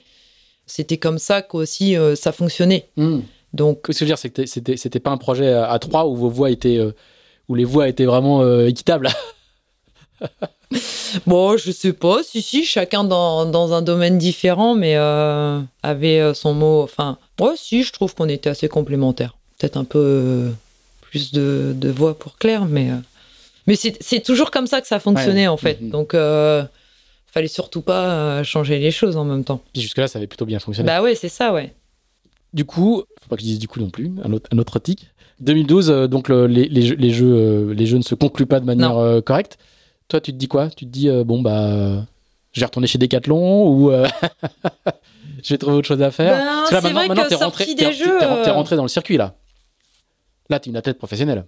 Oui, à partir, de, à tu- partir de ce moment-là, je me considère Tu te comme. considères comme une pro. Oui, parce que euh, on a des aides à hauteur d'un revenu en fait, et, euh, et on peut euh, on peut en vivre quoi.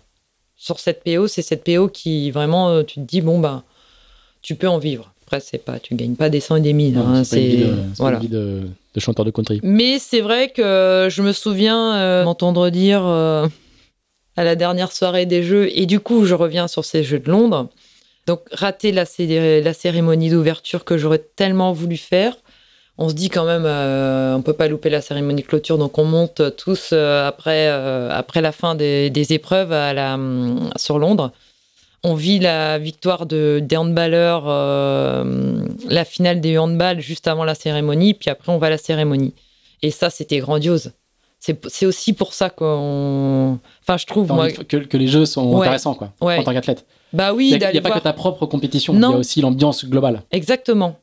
D'aller voir, de pouvoir discuter avec d'autres sports, d'autres sportifs. euh, moi, le, le- les- la cérémonie de clôture, c'est magique. Tu rentres dans le stade avec la délégation française et, et puis après, tu as tout le monde au milieu. C'est voilà, C'était exceptionnel. T'avais pu discuter avec d'autres athlètes français, d'autres disciplines?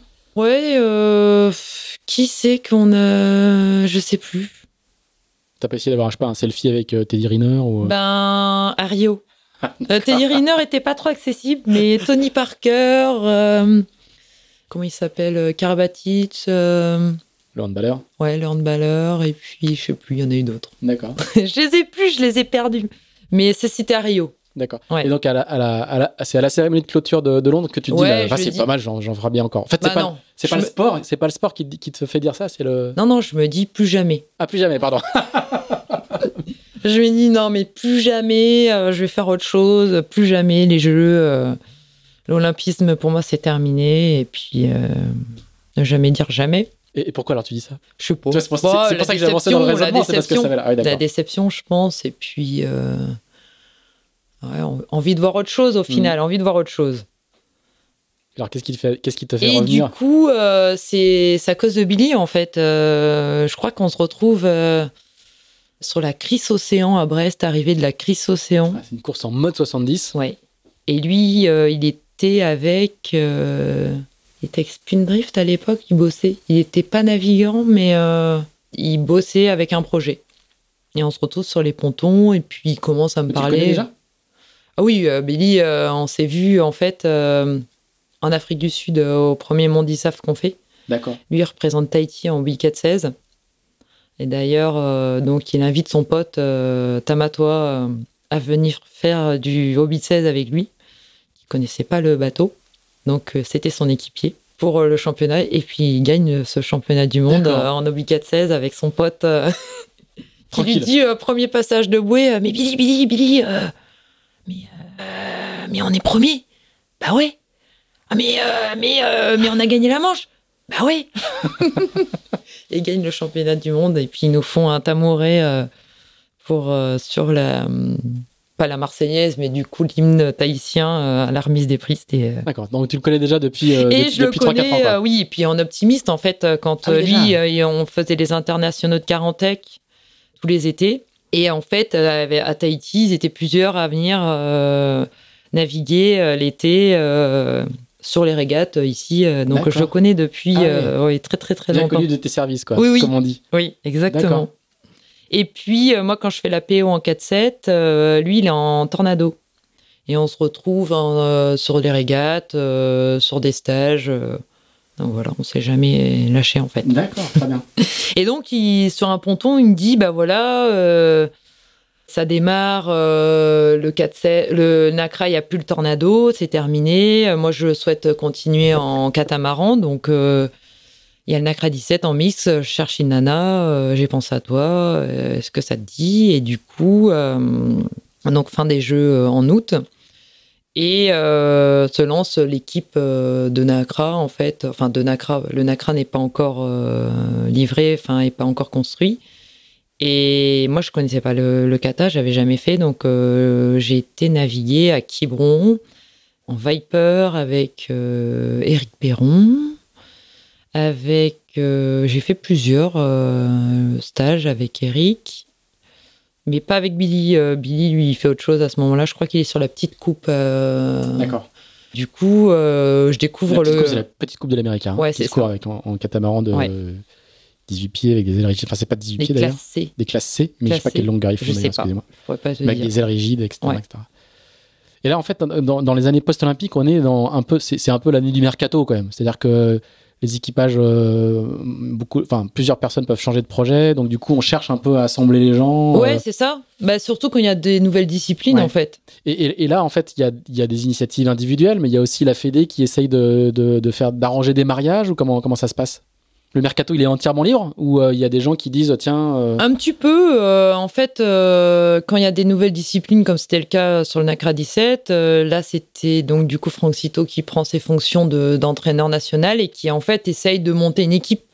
Donc, bah, s'il y a déjà des équipages composés, il fait avec. Et s'il n'y en a pas, ben, il cherche à en créer, quoi. Donc, euh, il appelle un tel, un tel, tiens, euh, ça te dit, euh, ça pourrait co- j'ai coller. quelqu'un à te présenter, viens Voilà. à la maison. Exactement. c'est ça.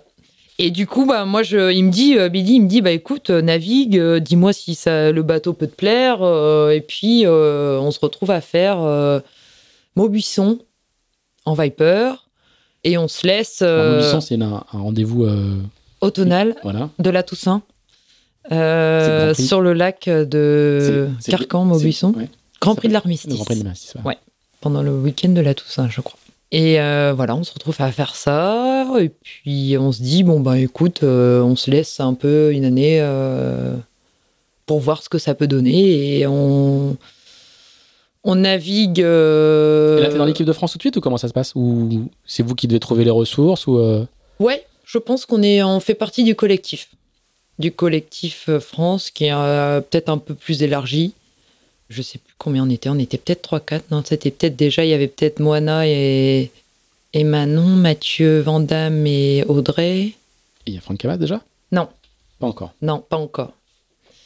Et voilà, donc on fait les premières régates. On a dû faire euh, hier, euh, Palma, euh, tout ça. Je sais pas sur quel bateau. On avait déjà les Nacras? On a dû recevoir les Nacras en début d'année. D'accord. Et voilà, on se retrouve à faire le championnat du monde en août euh, à La Hague euh, sur le Nacra 17. Et on gagne. Ah, vous n'avez pas vu la tête de Marie qui fait on gagne, mais comme ça, genre, euh, on n'a pas vraiment Bah, fait exprès, pas quoi. trop, euh, non, on pensait pas, on pensait pas, franchement. euh. Là, parce que là, ce que tu racontes, c'est vraiment le. Oui, bah. Bah, c'est un peu on comme son teste, on équipier, fait. euh, Oui, c'est ça.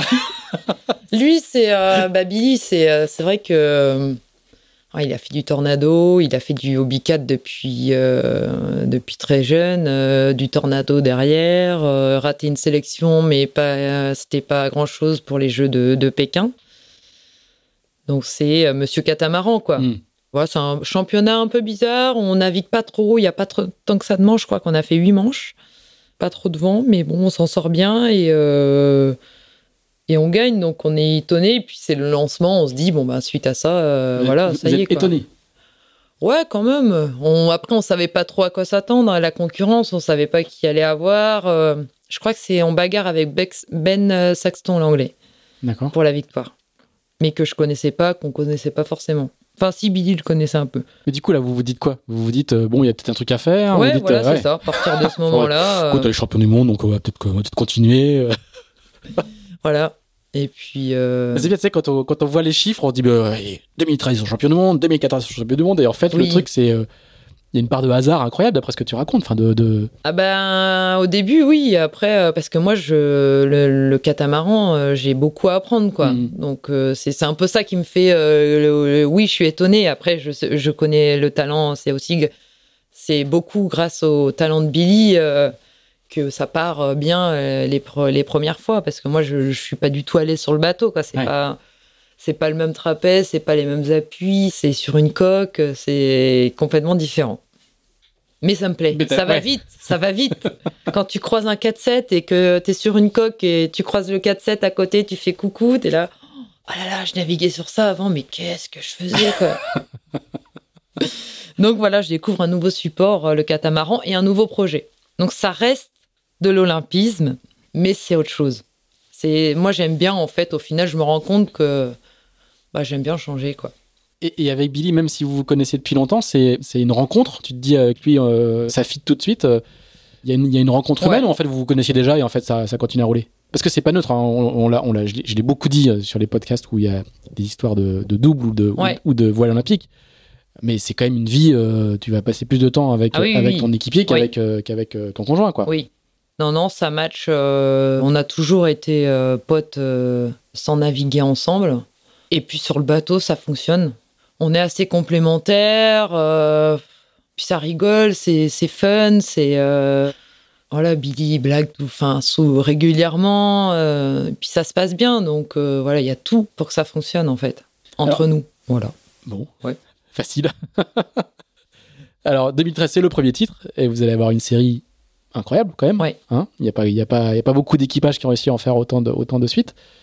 Euh, donc c'est 2013, 2014, 2015, 2016.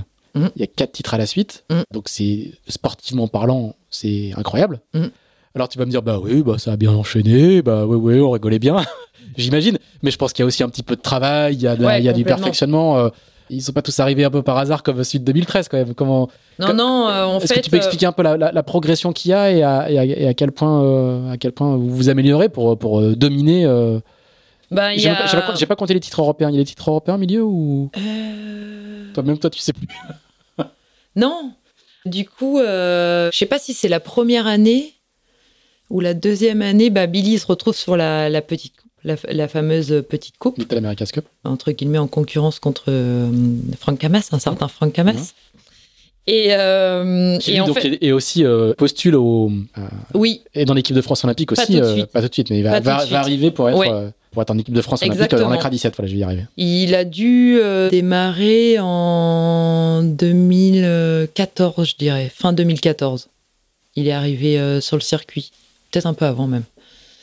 Et en fait, euh, moi, je me retrouve euh, championnat d'Europe. En fait, je me retrouve. Bah, Billy me dit, euh, ben là, je peux pas faire le championnat d'Europe. Moi, je suis sur le projet Petite Coupe. Je te propose de naviguer avec François Morvan. Et du coup, je navigue avec François. Je crois qu'on s'est pas entraîné. Il est jamais monté sur le truc. Et en fait, on fait au lac. Non, c'était pas au lac de Garde, c'était au lac de Côme. Et on finit troisième en fait. Ah oui. Ouais. En fait, c'est très très facile le NACRA 17.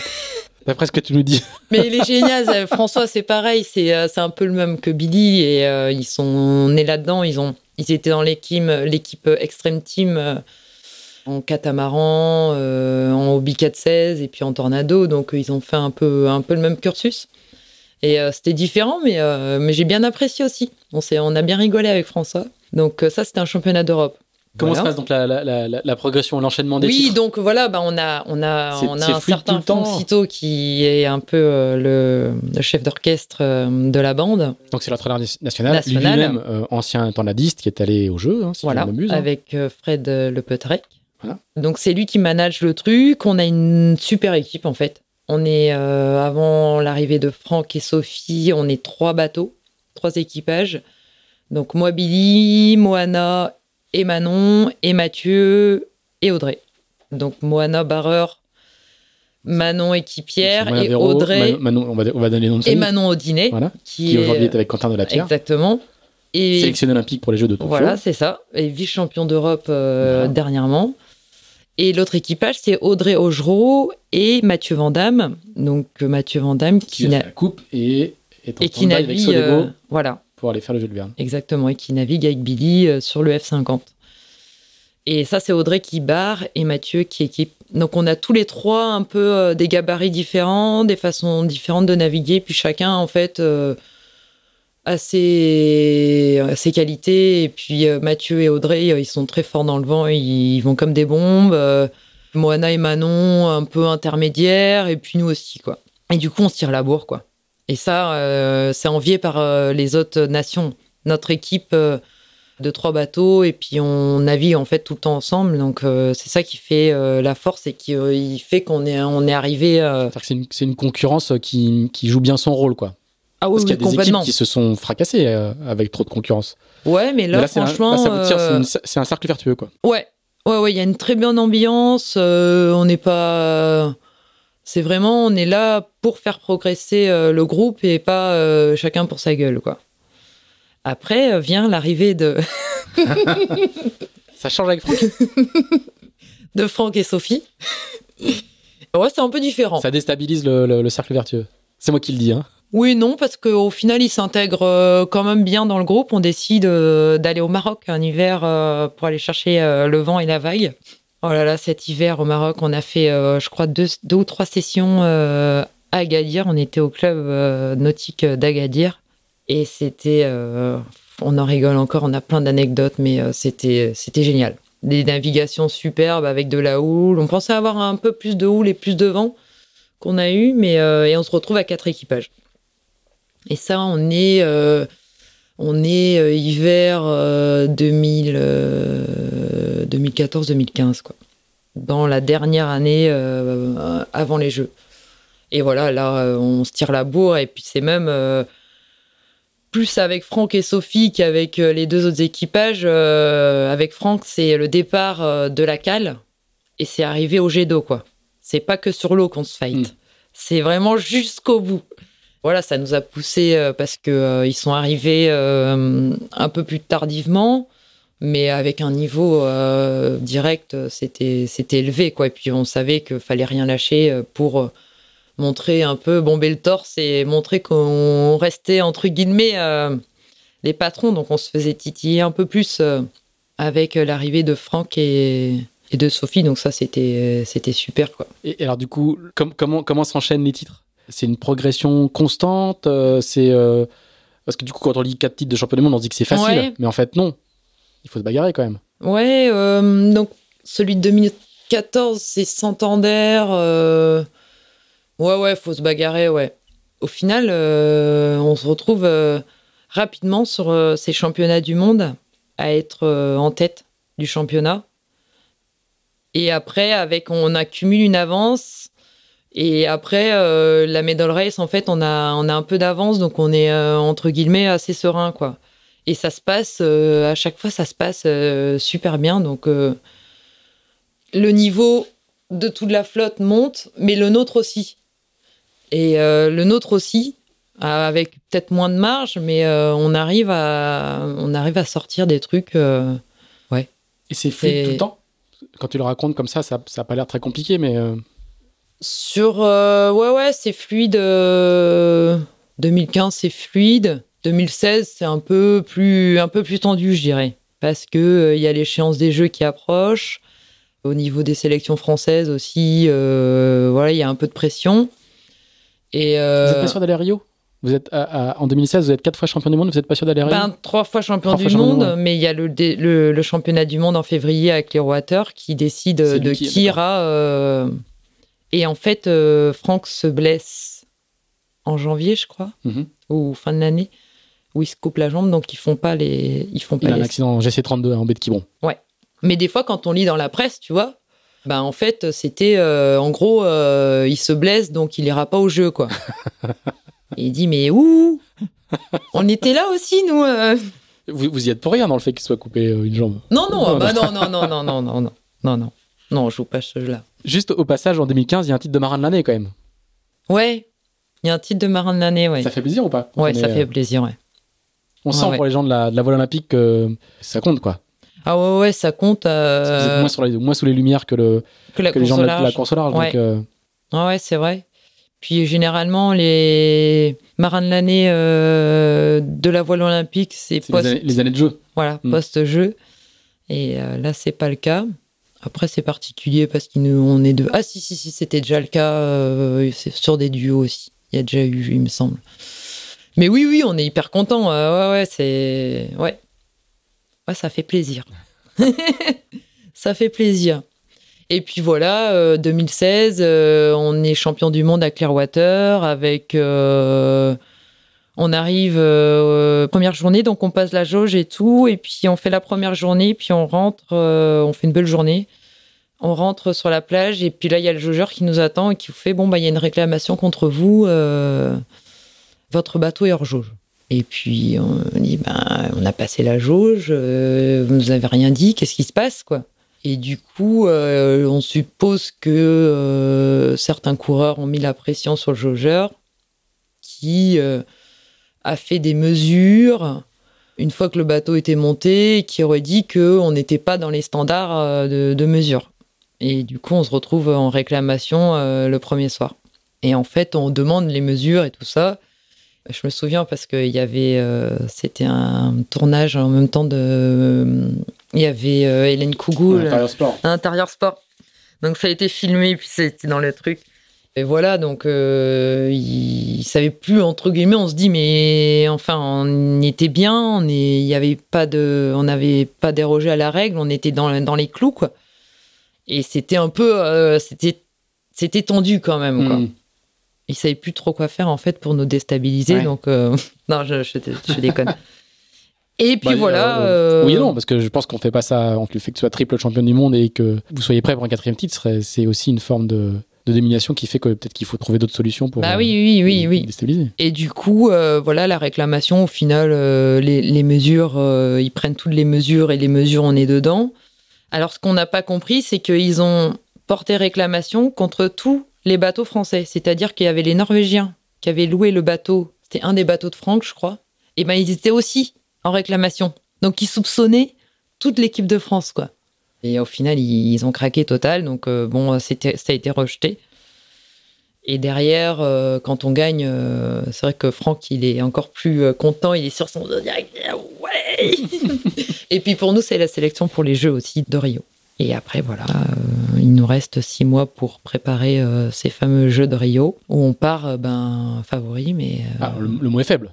Favori, le mot est faible. ben, Quadruple champion du monde. Oui, oui, mais Euh, la dernière année, c'était plus compliqué quand Ouais. même. Et on se faisait Ah, donc plus titiller. la- la progression euh, est- même, si on avait ce titre de champion du monde en février, euh, les World Cup derrière, euh, un peu moins tranchant. Nous, entre nous deux, euh, ça commence aussi à être un peu moins fluide.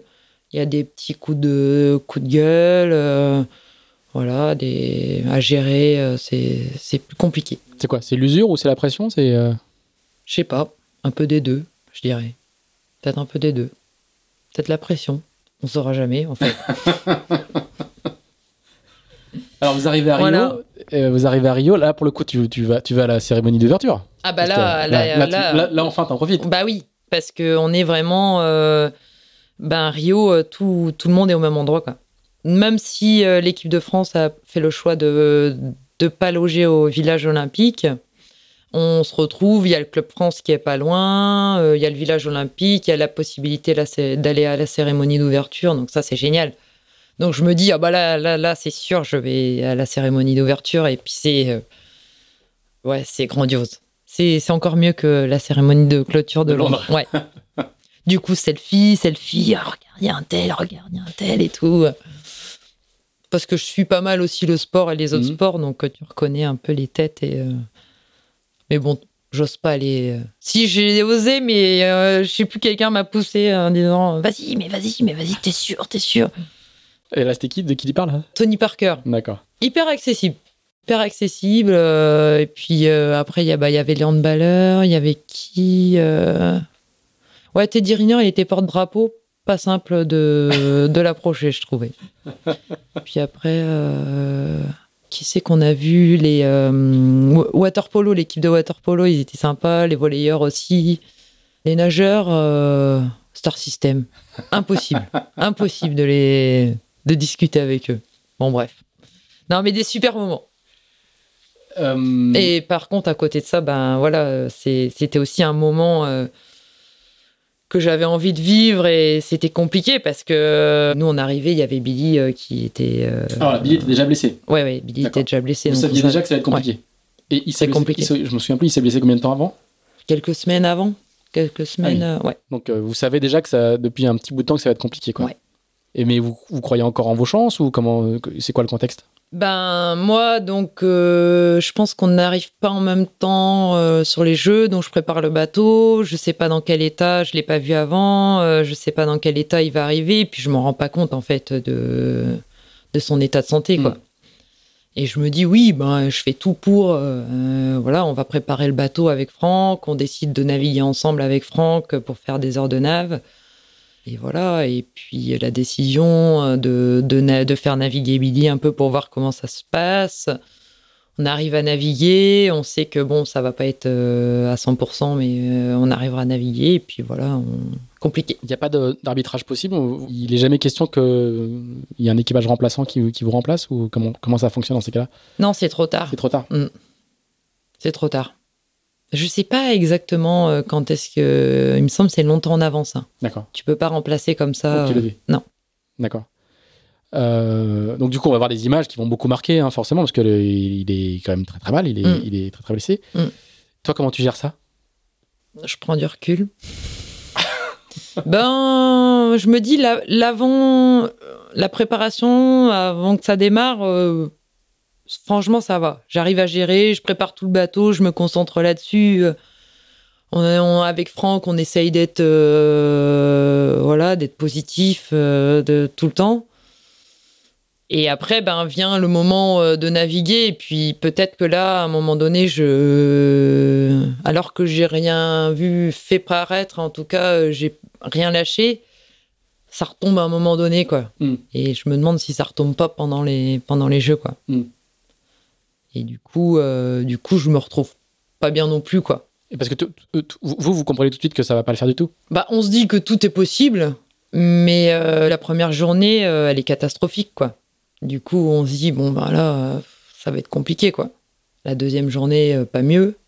Et après, je crois qu'il y a pause. Et la journée de retour, on fait 1-1-2. Ouais. Donc là, on se dit mince, mince, mince. Enfin, mince, mince. euh, Ouais, super journée. Mais on se dit, bon, on est, on est de retour dans le match, en gros, quoi. Et, même que- jusqu'à la dernière journée, on est encore euh, médaille, euh, possiblement médaillable. Donc, euh, tu te dis, ça peut encore, quoi. Ouais, donc il y a vraiment deux phases. Il y, a une, il y a une première phase très très dure, la Ouais. journée de pause, et ensuite, après la journée de pause, ça va mieux.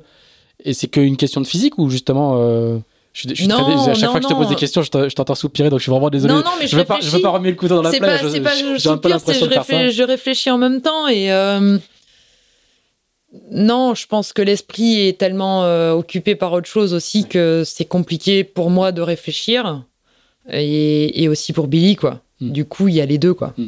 Il y a, il y, a, il y a rien qui va quoi. Moi, j'arrive pas. En même temps, euh, le bateau, il est, il est pas comme d'habitude. euh, il- On n'avance pas comme d'habitude. J'ai l'impression. Du coup, c'est compliqué euh, au niveau de la vitesse, euh, la réflexion, euh, faire abstraction de la blessure, c'est difficile. Du coup, la stratégie. euh, Tu dis à chaque fois que je Catastrophe. chaque fois que je demande à ce qu'on vire, ça lui fait mal, est-ce qu'il faut virer Ouais, peut-être, ou ouais. Voilà, c'est c'est pris, quoi. C'est dans un, dans un coin de la tête et ça prend de la place. Ouais. Du coup, le calvaire va finir, va finir par s'arrêter. Ouais, voilà. Donc euh, sans, euh, sans médaille, Mm. c'est quoi? C'est long à digérer? C'est euh, c'est un échec euh, plus gros que les autres parce que vous étiez très attendu? Comment, comment tu gères ça? Comment vous gérez ça? Je sais pas si ça a été plus long que Londres, en final. C'est une déception, quoi. Une de plus. et là, la dernière soirée des jeux, je me dis plus jamais. c'est vrai, en plus. Et euh... voilà. La fille qui aura fait carrière dans les jeux en disant à chaque fois plus jamais. Exactement. Donc tu vas aller voir Marie Rioux, elle va te dire plus jamais. Mais ça ne marche pas, ne t'inquiète pas. Ouais. En fait, j'ai pas eu le temps de broyer du noir. Parce que derrière, je reviens des jeux. D'une part, d'une part, euh, c'est ça qui est énorme, c'est que nous, on finit notre medal race. On était une super équipe euh, de France euh, de voile olympique. Enfin, cette, PO, c'était, on s'entendait vraiment tous bien, je trouve. Et on était vraiment liés. Il y avait plein de moments, voilà, dès qu'il y avait une médaille dans, dans une discipline, on était tous contents pour, pour l'autre. Moi, je suis en plus, je suis euh, en chambre avec, euh, avec Charline. Et en fait, on rentre de cette medal race, nous, qu'on fait. Mais bon, bah C'est voilà. Charline Picon, hein. Ouais, Charline Picon. Et on rentre sur la plage, c'est la fin, c'est la fin du calvaire, c'est la déception, c'est tout. Et je savais qu'elle euh, elle faisait sa médaille et c'était hyper serré et tout ça. Et puis en fait, on entend la Marseillaise, euh, le podium, et on savait pas en fait. Et là, je me dis, ah, c'est trop bien et tout. Et en même temps, tu vois, c'est des émotions, euh, Mixé quoi. ouais, complet. Et du Et coup, ça voilà, compense un peu? Un peu, ouais, je Ouais. pense, ouais. Ouais, ouais, franchement, ouais. En tout cas, t'as pas le temps, tu, tu, tu, Donc, tu peux, tu peux pas euh, ruminer puisque euh, t'as ta voisine de chambre qui a les médailles d'or. Voilà, exact. Bah oui, oui, oui, oui. Mm. Quand même, tu t'es, déçu hein, quand même. Oui. Mais, euh, mais ça, ça compense un peu, comme tu dis. Et après, euh, donc voilà, tout ça pour dire qu'après les jeux, en fait, euh, donc je rentre en août, fin août, début septembre, fin août, début septembre. Donc pour euh, juste pour petite anecdote, euh, ils avaient organisé euh, donc c'était la cérémonie de clôture le 21 août, le jour de mon anniversaire. Ils ont organisé une soirée d'anniversaire, la cérémonie de clôture. la plus belle soirée d'anniversaire que j'ai jamais fait.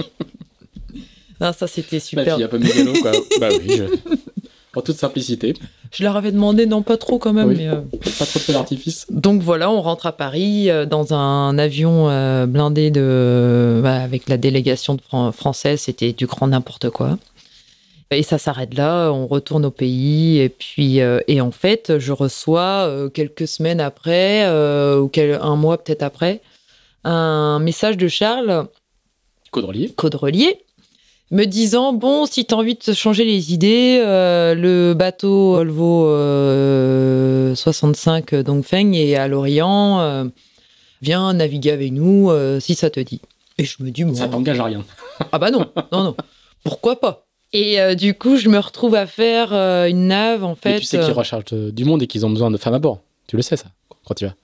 Même pas? je sais pas si euh, je sais même pas bon même pas forcément je sais même pas si euh, non Ah oui, Si, peut-être. quand même. Si, si, peut-être.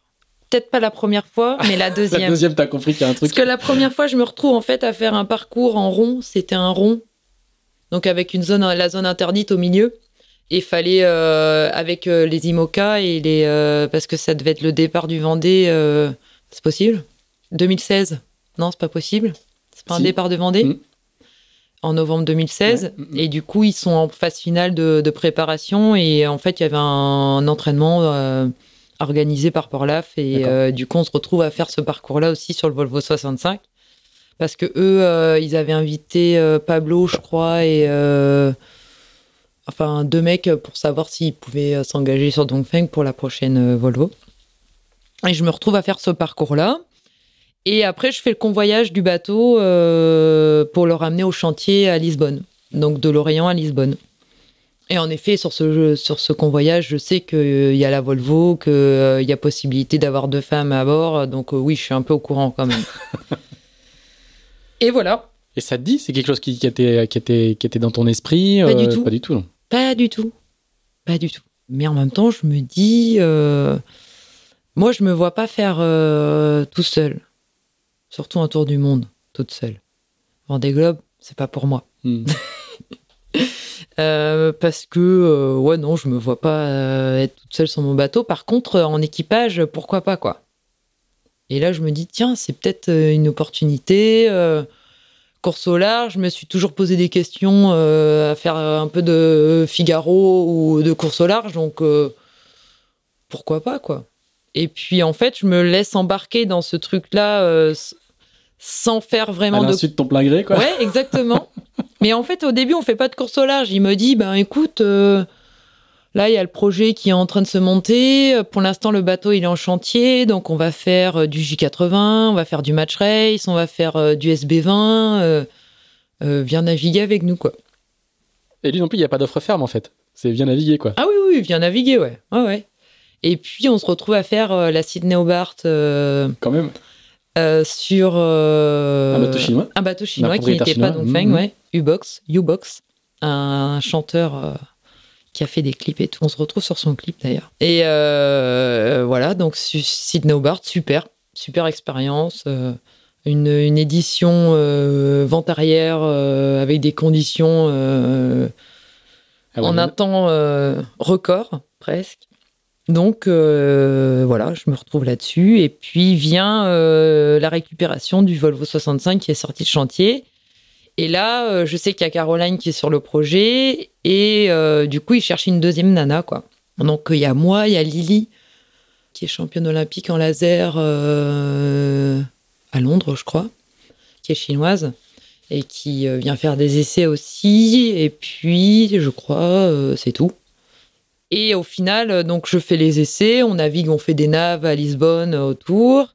Et puis, ils me disent Bon, ben, écoute, euh, on aimerait bien que tu fasses partie de l'équipe, on te prend si ça te va. Par contre, on est plus sur une configuration, de ce que je comprends, hein. Sept mecs, une nana, pour l'instant. Donc, attends-toi à ne pas faire, à faire aucune étape, quoi. Si tu veux, tu prends le deal là comme il est. Tu viens avec nous, tu fais le tour du monde avec nous, mais euh, t'attends pas à faire d'étape.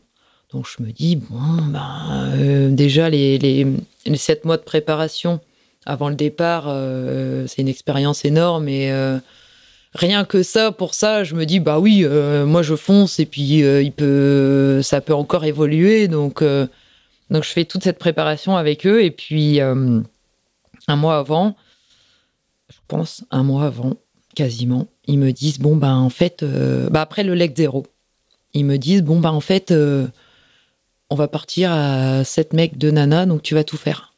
Oh, comment ça, je vais tout faire Euh, Et du coup j'ai dit ben ouais ok, mais je veux juste une étape off et sinon je, je pars quoi. Mais je sais pas du tout dans quoi je m'embarque. hein. Ah oui. Bah, pas trop. Parce que la préparation, euh, on fait ce qu'on voyage, euh, on, fait des, naves à l'Orient, on fait des. Mais on part de nuit, on part euh, trois nuits maximum. Après, on fait le Fastnet, c'est pareil, c'est court. Et voilà, ça se passe bien, mais je suis pas partie autrement. Entre un tour du monde et une nave de 2-3 jours, c'est pas pareil, quoi. Donc voilà. Mais je me laisse embarquer là-dedans. C'est au, au sens littéral du terme, quoi. Ouais, ouais, De, de ce que tu racontes, c'est Ah que oui, oui. euh, presque à ton pas, enfin pas à ton corps défendant, mais euh, emporté par le par Ouais. le mouvement, quoi. Ouais, emporté par le mouvement, euh, la- l'année de préparation, donc il y a tout qui se met en place, il y a l'équipe qui se met en place, l'équipage, euh, l'équipe technique, tout, le staff logistique et Ah, ça, tout ça, c'est très nouveau pour toi, parce que tu passes de, de petites structures, Ah de oui, petits complet, équipages à une, une grosse machine. Il y a un très gros budget. Hein. Oui. Dongfeng a le plus gros budget de la course et Oui. euh, il y, a, il y a- il y a les moyens. euh, Mm. On peut aller très loin dans les détails. Euh, T'es avec quelques bons acharnés quand même. hein. On a une, une ossature de figariste euh, Ah bah oui, qui, va, qui au bout des choses. Mm. Donc là, on a un petit peu d'ailleurs la culture olympique de, de- de ce point de vue-là. Comment, comment c'est à l'intérieur? Comment c'est l'ambiance? Ils ont beaucoup raconté tous que c'était génial, qu'il y avait encore et encore le fameux WhatsApp social où, tout le monde encore aujourd'hui discute entre vous. Est-ce que est-ce que c'est euh, est-ce que c'est euh, euh, aussi paradisiaque qu'on le raconte ou, euh, ben Parce que c'est clé hein, sur sur une Volvo. La, la- la qualité euh, entre guillemets sociale justement de, de, de l'équipage a, important. a- a un poids euh, ah bah, extrêmement euh, important. bah, c'est clair. Bah c'est en fait c'est c'est l'ambiance de l'équipe au, au sens large du terme, je trouve. Mm. Euh, c'est pas que les navigants. Et cette phase de préparation avant le départ, déjà, il y a une équipe qui se forme, il y a une c'est une famille quoi. Tout le monde vient, puis il y a les euh, on se fait des, des, des soirées de temps en temps euh, à la base où il y a les familles qui viennent aussi. euh, je pense à Marine qui nous a fait à manger pendant tout ce cuistot, temps. ouais. Mm. Ariel, les deux Tiffen qui étaient sur la logistique et qui est au taquet, toute l'équipe technique, les anglo-saxons, Gringo, Gringo Oli, tout ça, et, et les Français. Enfin voilà, c'était c'était une famille quoi. On sentait vraiment, c'était euh, et c'est ça qui c'est ça qui était intéressant aussi dans ce projet. Je me dis bon, c'est on, on va rigoler quoi entre guillemets quoi. Enfin on- C'est aussi ce qui peut être parfois difficile à vivre, c'est que tu, Oui. tu, tu te lèves, euh, tu dors Volvo, tu manges Volvo, Ouais. euh, tu vis Volvo. euh, Il y a justement il y a peu de il y a assez peu de, de, de répit quoi. bah sur la phase de préparation, euh, oui. Non, non, sur, la, sur la durée, je dis en général. Justement, tu, tu mais vis, tu pendant vis la en clos. Volvo, quoi. Ouais. euh, ouais. ouais, pendant, après pendant la Volvo, au final sur les étapes, tu as une semaine quand même de pause où tu fais off quoi. Mm, mm, Tu mm. pars du, du truc euh, Dongfeng et tu poses tes sacs et, euh, et en fait tu profites de, de ton conjoint, de, de ta famille et de- d'aller un peu visiter les coins. Donc ça c'était sympa aussi. Après, euh, ce qui est à bord, euh, il y a des moments, euh, c'est- pas simple. mais il y a des super moments, mais c'est euh, tout le temps, euh, c'est up and down un peu, quoi. Parce que euh, il y a le stress, il y a sur la durée, ben, on gagne pas d'étape. Donc ça commence à un peu titiller tout le monde, de dire bon, ben, on n'arrive pas à concrétiser, on n'arrive pas à gagner. Et en même temps, euh, voilà, il y a, plein de trucs. euh, mais moi, je suis un peu, entre guillemets, je suis, je suis euh, un peu parce que je suis novice, je suis bisu, entre guillemets. Donc, je j'essaye de faire le taf. Et puis, après, les décisions, elles m'appartiennent pas du tout. Donc, ça, c'était entre Pascal et, et Charles. Et eux, ils ont dû. Enfin, ça devait être autre chose au niveau, au niveau stress et euh, pour euh, justement pour prendre ces décisions. Mais euh, Co- Comment c'est d'être d'être deux femmes dans un équipage de sept hommes? Bah c'est bien, je trouve. C'est une bonne config en fait. Avec Caroline, du coup, on partageait la banette, on était en quart opposé. Elle, euh, du coup, on était aussi. euh, bah, J'apprenais beaucoup avec elle parce qu'elle avait euh, l'expérience d'une Volvo. Et on se retrouvait un peu sur le même poste. Donc, euh, en tant que régleuse euh, euh, des voiles d'avant plutôt. Mais en même temps, tu passes 4 heures sur le pont, donc faut un peu tout faire. La config 7 hommes, 2 nanas, euh, c'est- vraiment bien, je trouvais. Caroline, c'est Caroline Brouwer, hein, qui, Ouais. qui est, euh, qui est une très très grande dame de la voile, Ouais. qui a fait beaucoup beaucoup de choses différentes, et notamment de la voile légère, notamment du catamaran. Donc vous avez Oui. une, une similarité de, de parcours. Oui. une- je crois qu'elle parle cinq ou six langues. Enfin, c'est euh, Sept. c'est sept langues. Voilà. c'est une, femme incroyable. Hein. Ouais. Franchement, c'est euh, c'est une personnalité euh, très très forte. T'as aimé ça? C'est tellement différent de ce que tu faisais jusque-là. T'as aimé euh, les, les 17 jours, les étapes de 17 jours où il faut régler tout le temps, être au contact tout dur. le temps? C'est dur? C'est dur. C'est dur, mais je suis vraiment. Je traduis ça par non, j'ai pas aimé ou j'ai aimé, mais c'est dur? Ouais, ouais, j'ai aimé. Ah bah, je suis en fait, euh, pour rien au monde, je reviendrai en arrière sur ma décision. Hmm. C'est une, expérience incroyable et ce qu'on a vécu, c'est euh, jusqu'au bout, jusqu'au dernier jour, jusqu'au la ligne d'arrivée à la Hague, c'était magique. Il y a des moments, euh, il y a des moments splendides, mais euh, mais c'est hyper dur, quoi. C'est euh, mentalement. physiquement, après moi, les températures froides, j'ai un peu de mal, donc ça c'était dur les deux étapes du sud. Et en même temps, voir le Cap Horn, c'est voilà, c'est magique. C'est des voilà, c'est des moments super que j'ai vécu, mais euh, des moments très durs aussi. Et c'est pour ça aussi que j'avais demandé euh, une off parce que je me voyais pas moi faire la totalité. Au final, j'ai fait euh, deux off et c'est Justine Métro qui, qui m'a remplacé sur les deux. Mais voilà, c'est j'ai dit à la fin plus jamais.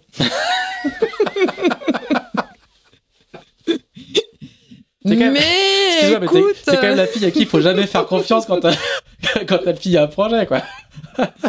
écoute, si jamais on me propose d'y retourner, euh, non, t'as une entière. Je me verrais pas refaire une entière. Mais pourquoi pas quelques étapes.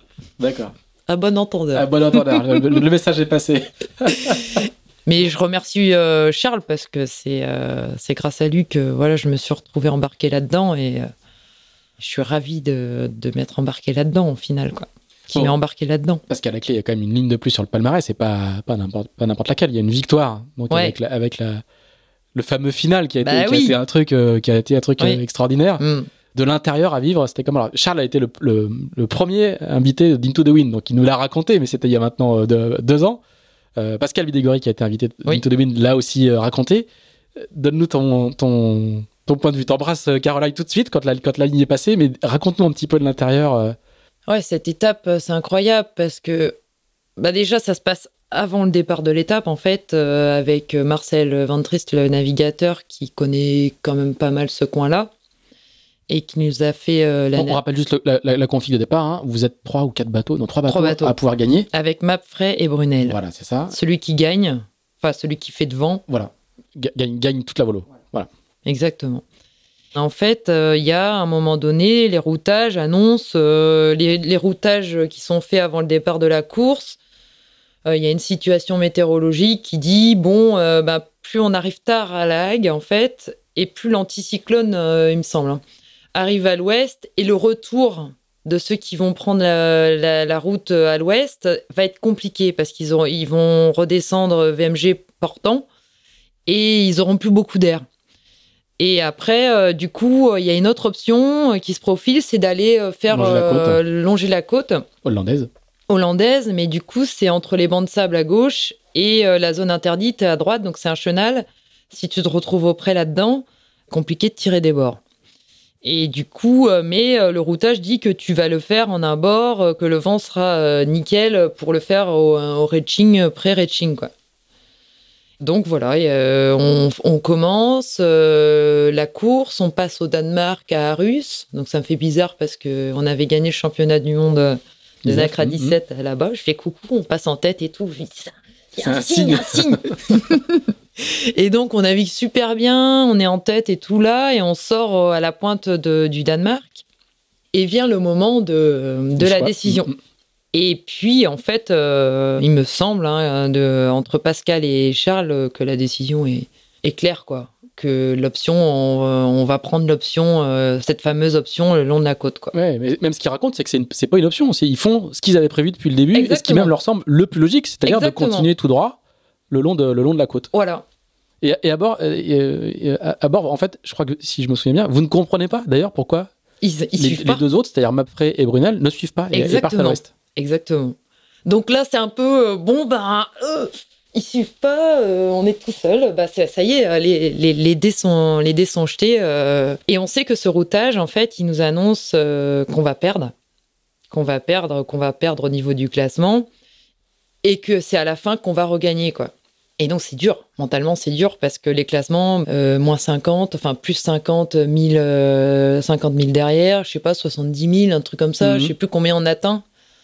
Ah, Là, c'est chaud, quoi. C'est chaud. Donc, euh, le, plan se présente bien au niveau de la météo, c'est-à-dire que le long du chenal, on tire un long bord et c'est tout droit à 10 degrés près. Quasiment, on tire des bords. hein. Donc tout se passe bien, mais on est derrière. Mais moi, je trouve qu'à bord, c'est entre euh, Pascal. euh, je trouve c'est assez serein quand même, même si on est derrière. J'ai eu l'impression que voilà, c'était, euh, on faisait notre truc. euh. Serein n'est pas la- est pas l'adjectif qu'on qu'on collerait naturellement à Pascal euh, Bah dans écoute, ces moments-là. Si, et là, si. il y a pas, il y a pas des, il est pas non plus en colère, il est Hmm. pas de mauvaise humeur, euh, il Et est. vous avez toutes les euh, infos? C'est-à-dire le, le skipper et le navigateur? Char- Charles et, euh, Caudrelier et Pascal Biligori vous, vous disent tous à tous ce qui se passe? Ah ouais, il me semble. Mhm. Ouais ouais. On demande, euh, moi j'aime bien, j'aimais bien demander euh, les classements. Je sais plus comment on appelle ça en anglais. Ranking. Ouais, euh, enfin les, les euh, ce qui était tous les 3-4 heures, je crois, on avait un classement. D'accord. Donc on attendait, on savait l'heure. Pascal, au micro, Pascal, alors? Pas de réponse. Pas de réponse, c'est pas bon, c'est pas bon. Donc on retentait dix minutes après, un quart d'heure après. Pascal, t'as les classements? Et puis là, il sortait et puis euh, et il nous disait bon bah là, euh, euh, il dit bon bah plus plus je sais pas. Je dis combien? 14 Je dis non 40. Fourtine? Non, Forti Fort zéro Ah Donc là, bon, bah tu continues, hein. Tu continues à faire avancer le bateau, et puis ben voilà, tant que t'es pas arrivé, tu sais pas. quoi. Et le dernier classement vient le, coin de, la Hollande et le dernier classement. Et on sait qu'on n'aura pas de classement euh, après. Donc on est euh, en déficit. Et d'après les routages que Charles effectue, en prenant une position, la dernière position de, de là où sont les autres et le nôtre, il dit, ben, d'après les routages, euh, on est perdant. Ah, il y a quand même un routage qui vous fait perdre. Bah, il, tu, il- tu mimes, tu mimes des routages avec les conditions que tu as ou les conditions que, que ton dernier grib euh, a mis. On perd de, euh, à un moment donné, euh, il nous dit, on, bah, on perd de 7 minutes ou de 3 minutes ou un truc comme ça, quoi. Donc, euh, bon, bah, c'est pas très positif quand même. Et tu continues, tu continues, tu continues. Et puis, euh, nous, on arrive, Redching, en fait, euh, au vent de travers euh, sur la ligne. Et puis, à un moment donné, il reste euh, 20 000, quoi. 20 000 de la, de la ligne, il me semble. Comme ça. Et on voit personne, quoi. On voit personne. euh, Du coup, on sait pas, quoi. On est perdu, on est, on sait pas, quoi. Et à un moment donné, euh, je crois que le premier indice, c'est l'hélico qui vient tourner On te, autour. voit, on te voit dans la vidéo en fait. Tu dis, vous dites euh, si, si elle- tu regardes à la jumelle, on, Ouais, et je, je prends les jumelles et je guette l'horizon. Et puis, euh, je me dis, bon, allez, je commence à regarder l'horizon à partir de la ligne d'arrivée. Et je, bah, et je fais comme ça, quoi. Je me dis, bon, bah, s'ils sont à la ligne d'arrivée, euh, c'est mort. S'ils sont là, c'est mort aussi. Et puis, plus je m'écarte comme ça, et puis je me dis, et je vois rien, je vois rien. Et puis, au- à un moment donné, je commence à voir des bateaux, mais près de la ligne. Et puis, c'est les bateaux spectateurs, quoi. Donc voilà, c'est un, truc de dingue. C'est un truc de dingue. Et puis à un moment donné, je sais plus, c'est Daryl qui voit euh, un des bateaux, qui a Xo, je crois, ou Mafray, je sais plus. Et puis on les voit au, travers de nous et, on se dit, bon, bah, là, ils arrivent euh, euh, vente arrière à tirer des bords et nous on est au racing, donc ça sent bon. Et tant qu'on n'a pas passé la ligne, tout le monde est là dans sa tête. Je pense que ça tourne, ça cogite. C'est oh, c'est pas possible. Jusqu'à la ligne d'arrivée où voilà. Ouais, donc ça les explose. images, ouais, on voit, on voit les images. hein, Ouais. Je crois que le clip est vu des milliers de fois. hein, on, Ouais. voit, on voit les images de l'arrivée. Je l'ai revu encore pour. C'était il y a deux ans, du coup, en juin, là, de cette année. Et euh, c'est encore. euh, Il y a des émotions fortes hein, quand je regarde. toujours. euh, bah, euh, Toujours. tout le monde le rediffuse à ce moment-là, donc c'est très fort. Et puis euh, Martin qui est qui fait son taf de filmer et de pas hurler de joie euh, comme tout le monde, donc c'est assez, assez impressionnant. Toi, avec cette course, quand même, euh, ton statut il change un petit peu. Ton statut médiatique, on va dire. T'as connu, t'as, t'as- il y a, il y a beaucoup plus de papiers sur toi, par exemple, quand on Je fait une recherche. pas. Bah si, quand même. Ah bon? Peut-être que tu t'en fiches, tu te rends pas compte, mais euh, Oh, ouais, non, ça, t'a- t'arrives à un, à un niveau de, de médiatisation qui avant était est très très faible. Euh, La voile olympique est quand même Ah pas bah, le truc. bien voilà. sûr, bien sûr. Mais avec une Volvo, tu changes un petit peu de, un petit peu de dimension. T'as t'as pas ce sentiment-là? Non. Bah c'est bien. non, non, ça- non, j'ai pas. Ça m'a pas. Non, mais c'est pas négatif, hein. Oui, oui, non, non. Non, non, j'ai pas eu l'impression d'être euh, plus sollicité ou. Non, ça m'a pas. euh, Non. Combien de temps on met pour s'en remettre? C'est long. Eh, c'est long parce que en plus, euh, du coup, euh, donc moi je mets un trait à Donc, ce on est en juin moment-là 2018, sur, là. euh, sur euh, un peu l'olympisme. Et en fait, C'est c'est le euh, fameux plus jamais ça. voilà, exactement. Et puis euh, pendant la euh, Volvo, j'ai eu Billy au téléphone et qui me dit ben écoute, euh, en fait j'ai fait moi euh, de mon côté, euh, j'ai essayé avec avec Amélie, puis voilà, il avait pas, il ressentait pas les mêmes Amélie choses, il avait pas euh, C'est forcément. notre trio, mais ça n'a rien à voir avec c'est notre famille, Rio. hein. Non, pas du tout. Et attends, on est parti ensemble là, au début ou c'était quand ça? Ah oui, non, non. Du coup, ouais, voilà, on décide de repartir après la, la Volvo, quoi.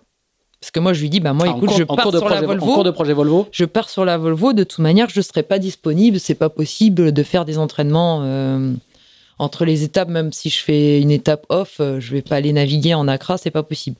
Donc ça sera, euh, je serai disponible. Je me laisse un mois après l'arrivée de la Volvo. Et après, si tu veux, c'est à prendre ou à laisser un peu. euh, on repart. Moi, je suis au taquet. euh, je veux bien repartir. Ah oui. Ouais. Le, le fameux euh, plus jamais ça. voilà. D'accord. Et du coup, Et juste un euh, truc, ça, ça n'a- Rio et l'épreuve qui a été Rio n'a pas du tout, euh, n'a pas laissé de trace entre vous. C'était, il n'y a pas eu de, il a pas eu de souci de ce côté-là? Non, pas du tout. Pas du tout parce que non, non, non. euh, alors là, moi, je suis pas du tout. Non, mais il n'y a, pas- a pas de responsabilité d'un côté comme de l'autre. Mais je veux Non. dire, on pourrait se dire, bon bah écoute, c'est bon, non, cette non, fois non, on a non, fait le ça tour de n'a la pas question. laissé de traces du tout. euh, non, non, carrément pas, non. Non, non, c'est resté. Et qu'est-ce qui fait que du coup, quand il te dit oui, d'accord, euh, comment tu passes du plus jamais ça? On comprend le plus jamais ça de Londres 2012, qui est balayé par le fait que c'est complètement nouveau pour 2016. Mais là, pour 2020, quand il te dit, quand tu dis plus jamais ça, il te propose en gros la même chose. Et il te propose de finir l'histoire, mais en gros, Ouais. il te propose la même chose. C'est ça. Il propose Il de pas- finir l'histoire. Il n'y a pas de nouveauté. Il y a, il y a le Nacra Foil. Voilà, il y a les, les, les, Pas pareil. passé au là. ok, d'accord, ça marche. Il y a une nouveauté. Il y a une nouveauté. Donc tu sais, tu sais en arrivant de la, la Volvo que tu as quelques, quelques semaines de pause et puis tu, et tu, et tu repars en. Accra. Un mois. Un Ouais. mois. Un mois. C'était trop. Enfin, C'était pas c'était assez. c'était pas assez. Hmm. Et je me rends compte que euh, du coup, on termine en juin la Volvo. Euh, je suis cramé, en fait. Je suis cramé jusqu'à. euh, ça m'a pris je sais pas combien de temps, mais. euh, même là, euh, l'année 2019, elle est. Après, parce qu'on enchaîne aussi euh, Nacra et F50 en 2019. Mais euh, je pense que j'étais pas. J'avais pas récupéré Hmm. euh, intégralement pas- de la et c'est pas que physique, hein. on parle de, de, de mental aussi là. Ouais. Parce que l'engagement, le niveau d'engagement réclamé est quand même. euh, Ouais, ouais, ouais, ouais, ouais, c'est en tout. Il faut combien de temps d'après toi? Six mois? Au moins. Au moins, je dirais. Ah oui. Je sais pas, je. Après, il y en a qui récupèrent plus facilement que d'autres. Euh, Moi, en plus, j'ai pas tout fait. Et je regrette pas d'avoir fait des pauses. Euh, après, ceux qui ont tout fait. euh, Charles, euh, après, il était reparti rapidement aussi dans un autre projet, mais je sais pas comment il a fait, quoi. Parce que lui, c'est le, c'était le skipper, il était sollicité en plus à côté à chaque fois sur les pauses. Le stress, euh, c'est ouais, ouais, c'est, long à s'en, remettre, je pense. Juste pour finir l'histoire d'Ungfeng, euh, tu vas récolter au passage avec euh, Ouais. euh, Caroline un titre de, de marin de l'année mondial Oui, qui, est- qui est pas neutre non plus, tu vois. Quand je Oui. te dis qu'on change de dimension, c'est pas, il y a, y, a, il y a aussi ça. Ça fait aussi plaisir qu'un titre de marin de l'année, c'est encore, euh, c'est encore plus incroyable. Qu'est-ce que ça représente? Il y, a, il y a peu de marins français qui ont eu droit. Hein. Claire Leroy y a eu droit, Ouais. mais peu de marins et peu de. Alors, il y a un titre féminin à chaque fois. hein. oui.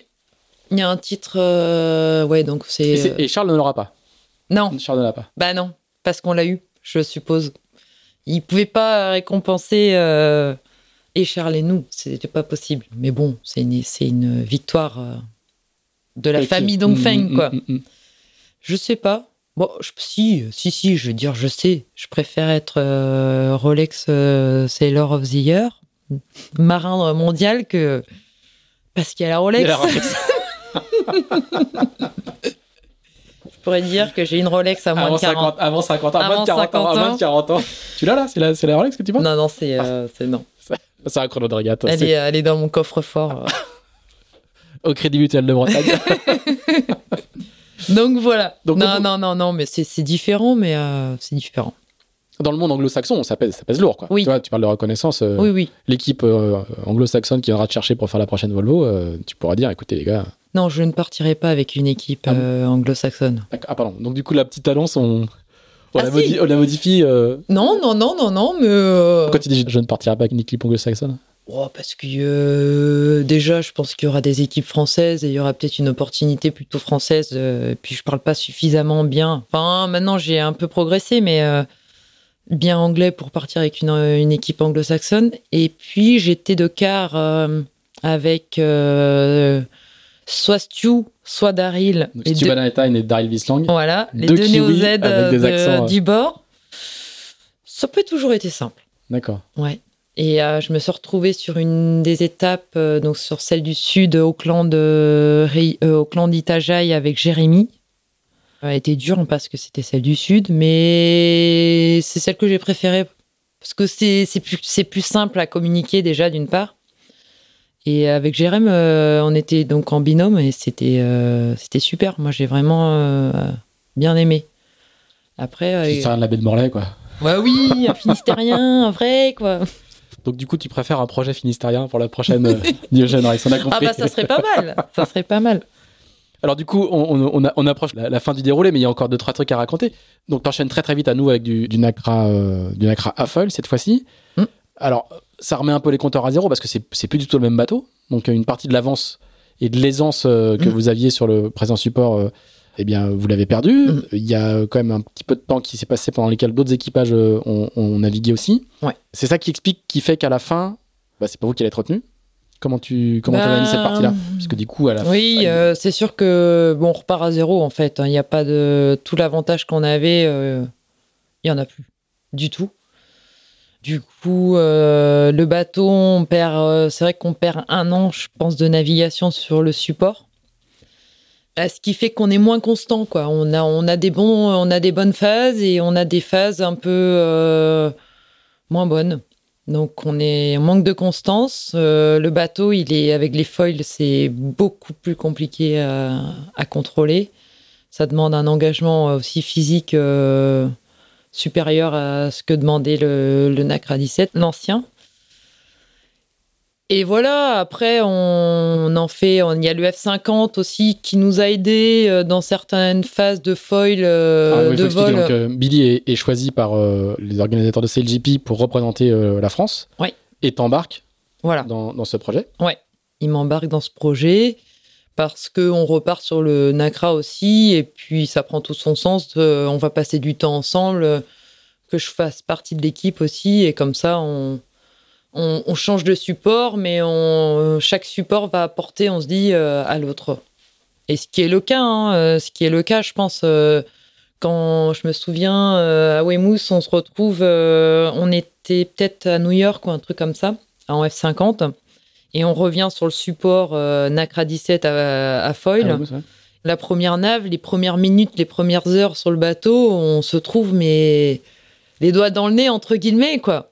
Alors qu'on n'avait pas navigué depuis un petit moment et on retrouve direct des sensations, des super sensations. Et là, on se dit, tiens, ça prend tout son, tout son sens, quoi. Là, on a vraiment. euh, le, le F50 nous a apporté euh, bah, moins d'appréhension aussi sur le support parce que le F50, on va à des vitesses euh, incroyables. hein. On n'a pas passé les 50, mais pas loin. Et du coup, euh, voilà, c'est peut-être plus simple. Par contre, on passe euh, beaucoup de temps euh, entre le F50 et le Nacra 17. euh, ça fatigue, quoi. Oui. Ça fatigue. Donc, bah, la sélection, elle se fait en novembre-décembre 2019, fin de l'année. Donc, une année très, très longue. Et euh, voilà, je pense qu'on est un peu cramé aussi de, de la saison. Et euh, Donc, il autant, hein. euh, il y a un- d'abord il y a la- l'Océanie, la Coupe de l'Océanie euh, qui se fait une semaine avant le mondial Ouais. et on termine deuxième. Donc euh, on se dit bon bah on est dans le match, euh, il y, a, y a quasiment tout le monde quoi, sauf l'Italien. Et on est dans le match, euh, on a des bonnes sensations, on navigue bien et tout. Et une semaine après vient le mondial et là, euh, et là on n'y arrive pas quoi. Donc c'était ça, manque de constance. On est, il nous a manqué un peu de temps je pense. Si c'était à refaire, tu, vous cumuleriez pas forcément euh, c'est le GP et, et le, et le Nacra? Ce qu'on a beaucoup dit à ce moment-là. hein, euh, Ben, euh, Est-ce que vous avez laissé un si, petit je pense que c'est jouable de faire les deux, mais euh, à un moment où tu connais mieux, euh, t'es plus en place sur le Nacra, quoi. Mm. Où t'es- t'as moins de choses à apprendre. Là, on était sur une phase un peu d'a- d'apprentissage où il y avait beaucoup de choses à apprendre en Nacra, quoi. Avec, il aurait fallu faire peut-être plus d'heures à ce moment-là, quoi. Si on était sur une phase de un an avant les Jeux ou un truc comme ça, je pense que c'était jouable. C'est plus dans le détail, quoi, derrière, peut-être au mauvais moment.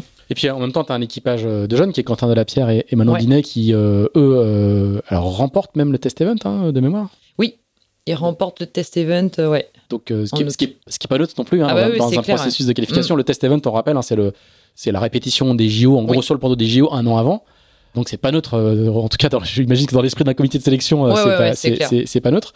Donc c'est eux qui vont être, euh, c'est eux qui vont être choisis en janvier de cette année. Vous le vivez comment? C'est, ça vous semble Alors il y a rarement des sélectionnés qui trouvent que c'est juste, mais toi, t'as, as, bien dit que c'était digéré et tout. Oui, en fait, après, l'épreuve de référence était les, les, championnats du monde d'Auckland. Donc euh, c'est un comité de sélection, mais ça reste. Ils, finissent devant vous. Hein. Ils finissent devant nous. Euh, ils finissent 9e, je crois, ou 10e, 9e, mais un truc comme ça. Et nous, on finit, euh, je sais pas, 17, euh, 17 Donc on passe complètement à côté de, notre championnat du monde. À l'issue de, de, ce mondial, donc il y a le comité de sélection qui était, qui était présent, les trois personnes et euh, qui nous convoquent et qui nous disent bon ben voilà euh, en fait euh, on n'est pas très content des résultats du NACRA ni ni de l'un ni de l'autre parce que nous on espère un podium qui que ce soit qui ira au jeu. On pense que cette cette série ça sera une série médaillable. Mmh. Donc ils étaient un peu embêtés, ils voulaient, ils se disaient bon pourquoi pas proposer de, de, de prolonger la sélection quoi. Mais euh, dans les textes, en fait, euh, c'était pas, c'était pas possible.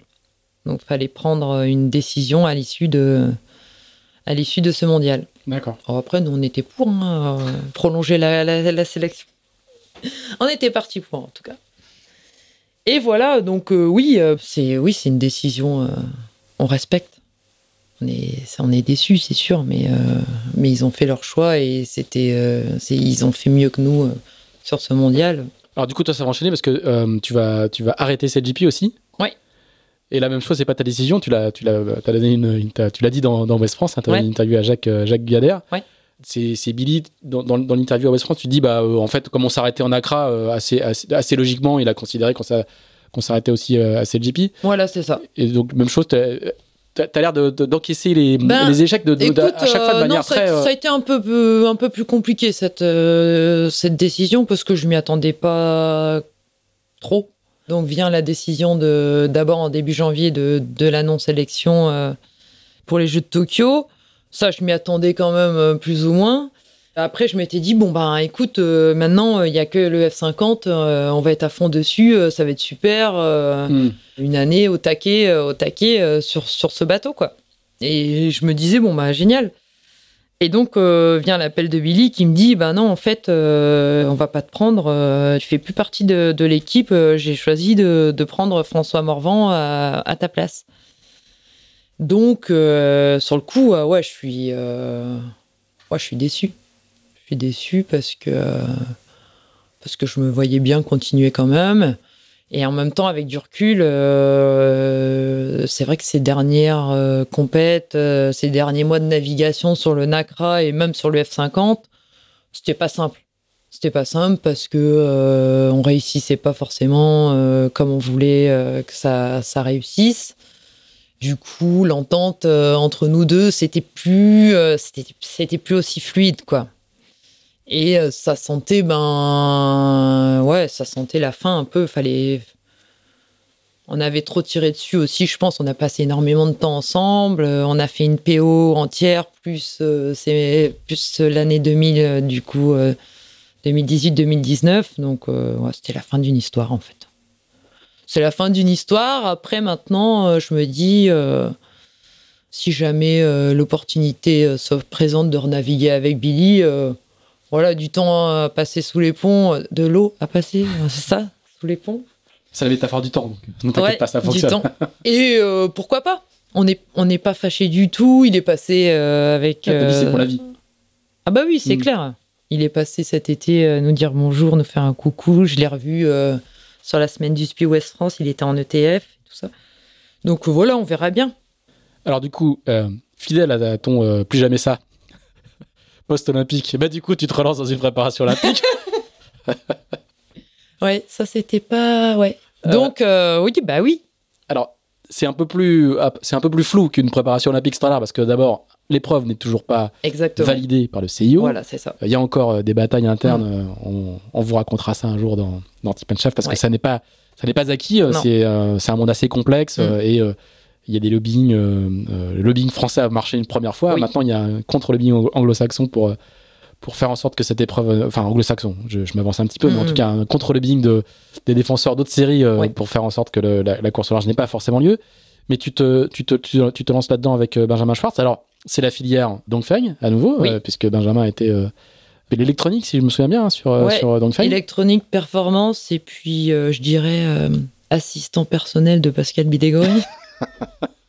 PA, comme on dit euh, en anglais. non, je rigole avec ça. Et euh, vous vous êtes retrouvé donc sur, le, sur ce projet. Donc là, on ne sait pas non plus le support. hein. Pour l'instant, c'est le L30, mais le L30 n'est pas le support officiel pour le- la, la course au large. Mm. Là aussi, même chose, tu redonnes un petit peu par opportunité. euh, crois que dans un média, tu as dit euh, faire, les, faire les jeux, à, faire les jeux à, à 42 ou 43 ans, euh, ça serait quand même marrant. euh. C'était. Ouais, euh, euh, j'ai dit ça. Il paraît que j'ai dit ça, mais je me souviens plus Ah, avoir dit ça en fait. ah, si c'est écrit dans la presse, tu sais. euh, Je sais plus qui me l'a fait ressortir. J'ai fait, j'ai dit ça moi Mm, Non, je peux dire ça. nous, c'est enregistré, donc du coup, ça va. Ouais, après c'est un peu comme une, c'est une nouvelle discipline avec euh, Benjamin que j'ai côtoyé pendant toute euh, cette période Dongfeng, mais que je connais pas non plus euh, super bien. Donc je pense qu'il va y avoir une période aussi où on va se donner un peu de temps pour euh, fonctionner ensemble et euh, savoir si ça peut coller entre nous. Là, pour l'instant, on a fait le championnat d'Europe, ça a super bien fonctionné, du tout, coup, c'est génial. ouais. On C'est- est, on c'est est hyper Les content. premières semaines, c'est toujours un petit peu comme ça. Voilà. Et comme tu dis, euh, on attend cette décision aussi en, en novembre euh, et l'acceptation du CIO euh, sur cette nouvelle discipline. Donc c'est un peu dans le flou. Moi, c'est un, c'est un format qui pourrait me plaire. Euh, trois jours à peu près, trois nuits, c'est un peu le format qu'ils veulent faire. Ça pourrait, ouais, ouais, moi je, je trouve que c'est un bon mixte en fait, du coup, d'avoir fait un peu de course au large avec Dongfeng. T'as tout fait surtout. ben, T'as fait de la voile olympique entre, entre trois bouées, Ouais. t'as fait du match race, t'as fait de la. T'as du fait coup, du ça condense vole, un peu fait- toute mon expérience sur. euh, Il n'y a, pas- y a- y a pas de foil. Ça, ça devrait être un non-foiling Non, boat. C'est Ouais. euh, le cahier des charges et il n'y a pas de foil. Ouais. Ouais. Mais en tout cas, tu as, fait toutes les. Ah si, tu pourrais faire 2028 en planche à voile. Ça serait le... Et c'est pour ça que je m'entraîne ici à Crozon, là, en, en secret. Et du coup, petite dernière question sur ce sujet, c'est, on est déjà dans une logique d'équipe de France olympique, tout est planifié, il y a des gros blocs d'entraînement ou, Ben, euh, ça, ça, ça commence, ouais. C'est euh, Pascal Rambaud, du coup, qui était l'entraîneur de Jean-Baptiste Bernaz en laser. puis, qui est- grand, grand coureur en star. Ah bah ouais, ouais, lui là, il a, il a aussi fait euh, pas mal de trucs. Il a fait du soling, du star, mon médaillé de bronze Un truc comme ça. à Athènes, en star avec Xavier Roire. Et du coup, il a pris ses fonctions euh, pour préparer donc ce fameux championnat d'Europe qu'on a fait en septembre. Depuis, euh, il est en poste maintenant depuis juin-juillet. Donc c'est lui qui un peu euh, lance la série, planifie les différents entraînements, essaye de voir un peu comment ça peut se passer, quelles épreuves, tout ce, il y a plein de choses à faire et c'est un peu différent des autres disciplines olympiques parce que pour l'instant on connaît pas le support. Donc faut, il y a une dizaine de supports possibles. Faut, voilà, il y a plein de choses, plein de paramètres. euh. Mais euh, on a des entraînements de prévus jusqu'à la fin de l'année, que ça soit à Port-la-Forêt ou à, à la Grande Motte un peu, à Marseille peut-être aussi, euh, euh, sur différents supports puisque le support euh, est pas encore euh, et sera connu euh, de ce qu'ils veulent fin 2023. Fin 2023, allez, Ouais. juste avant les Jeux.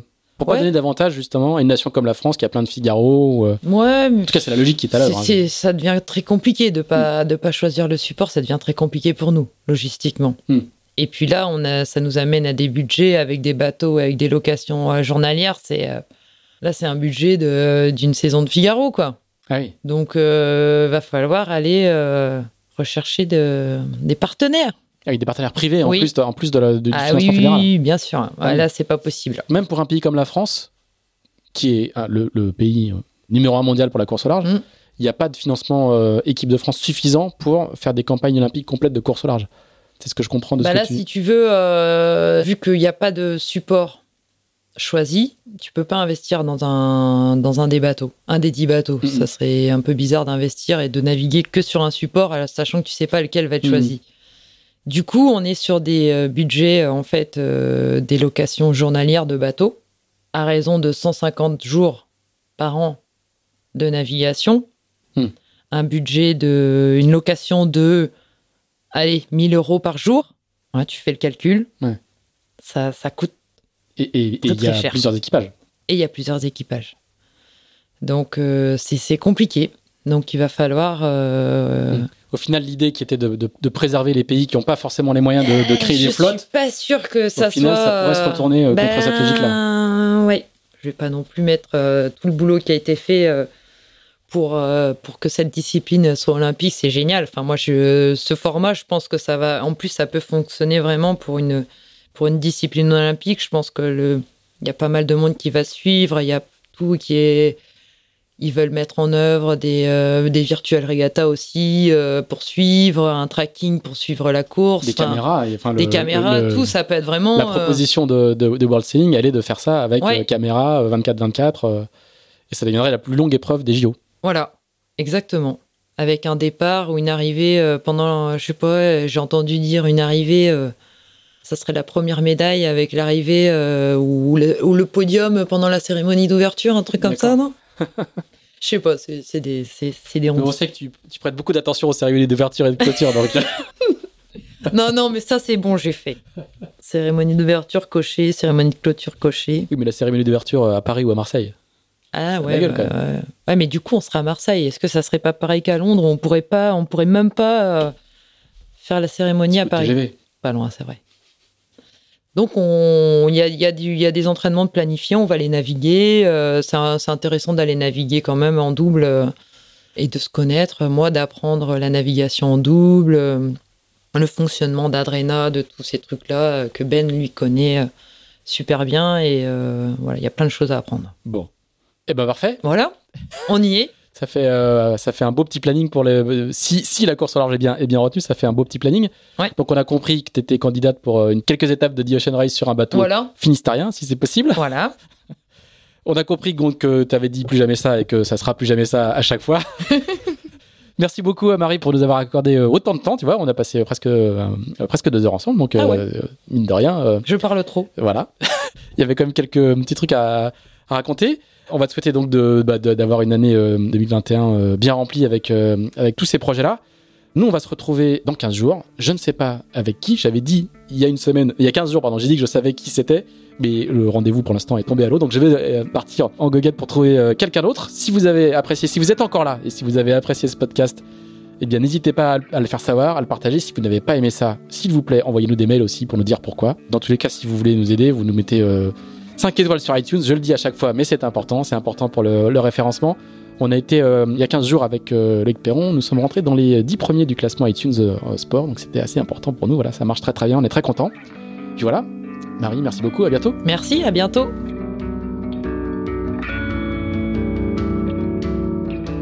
Merci d'avoir écouté ce nouvel épisode d'Into the Wind produit par Tip Shaft.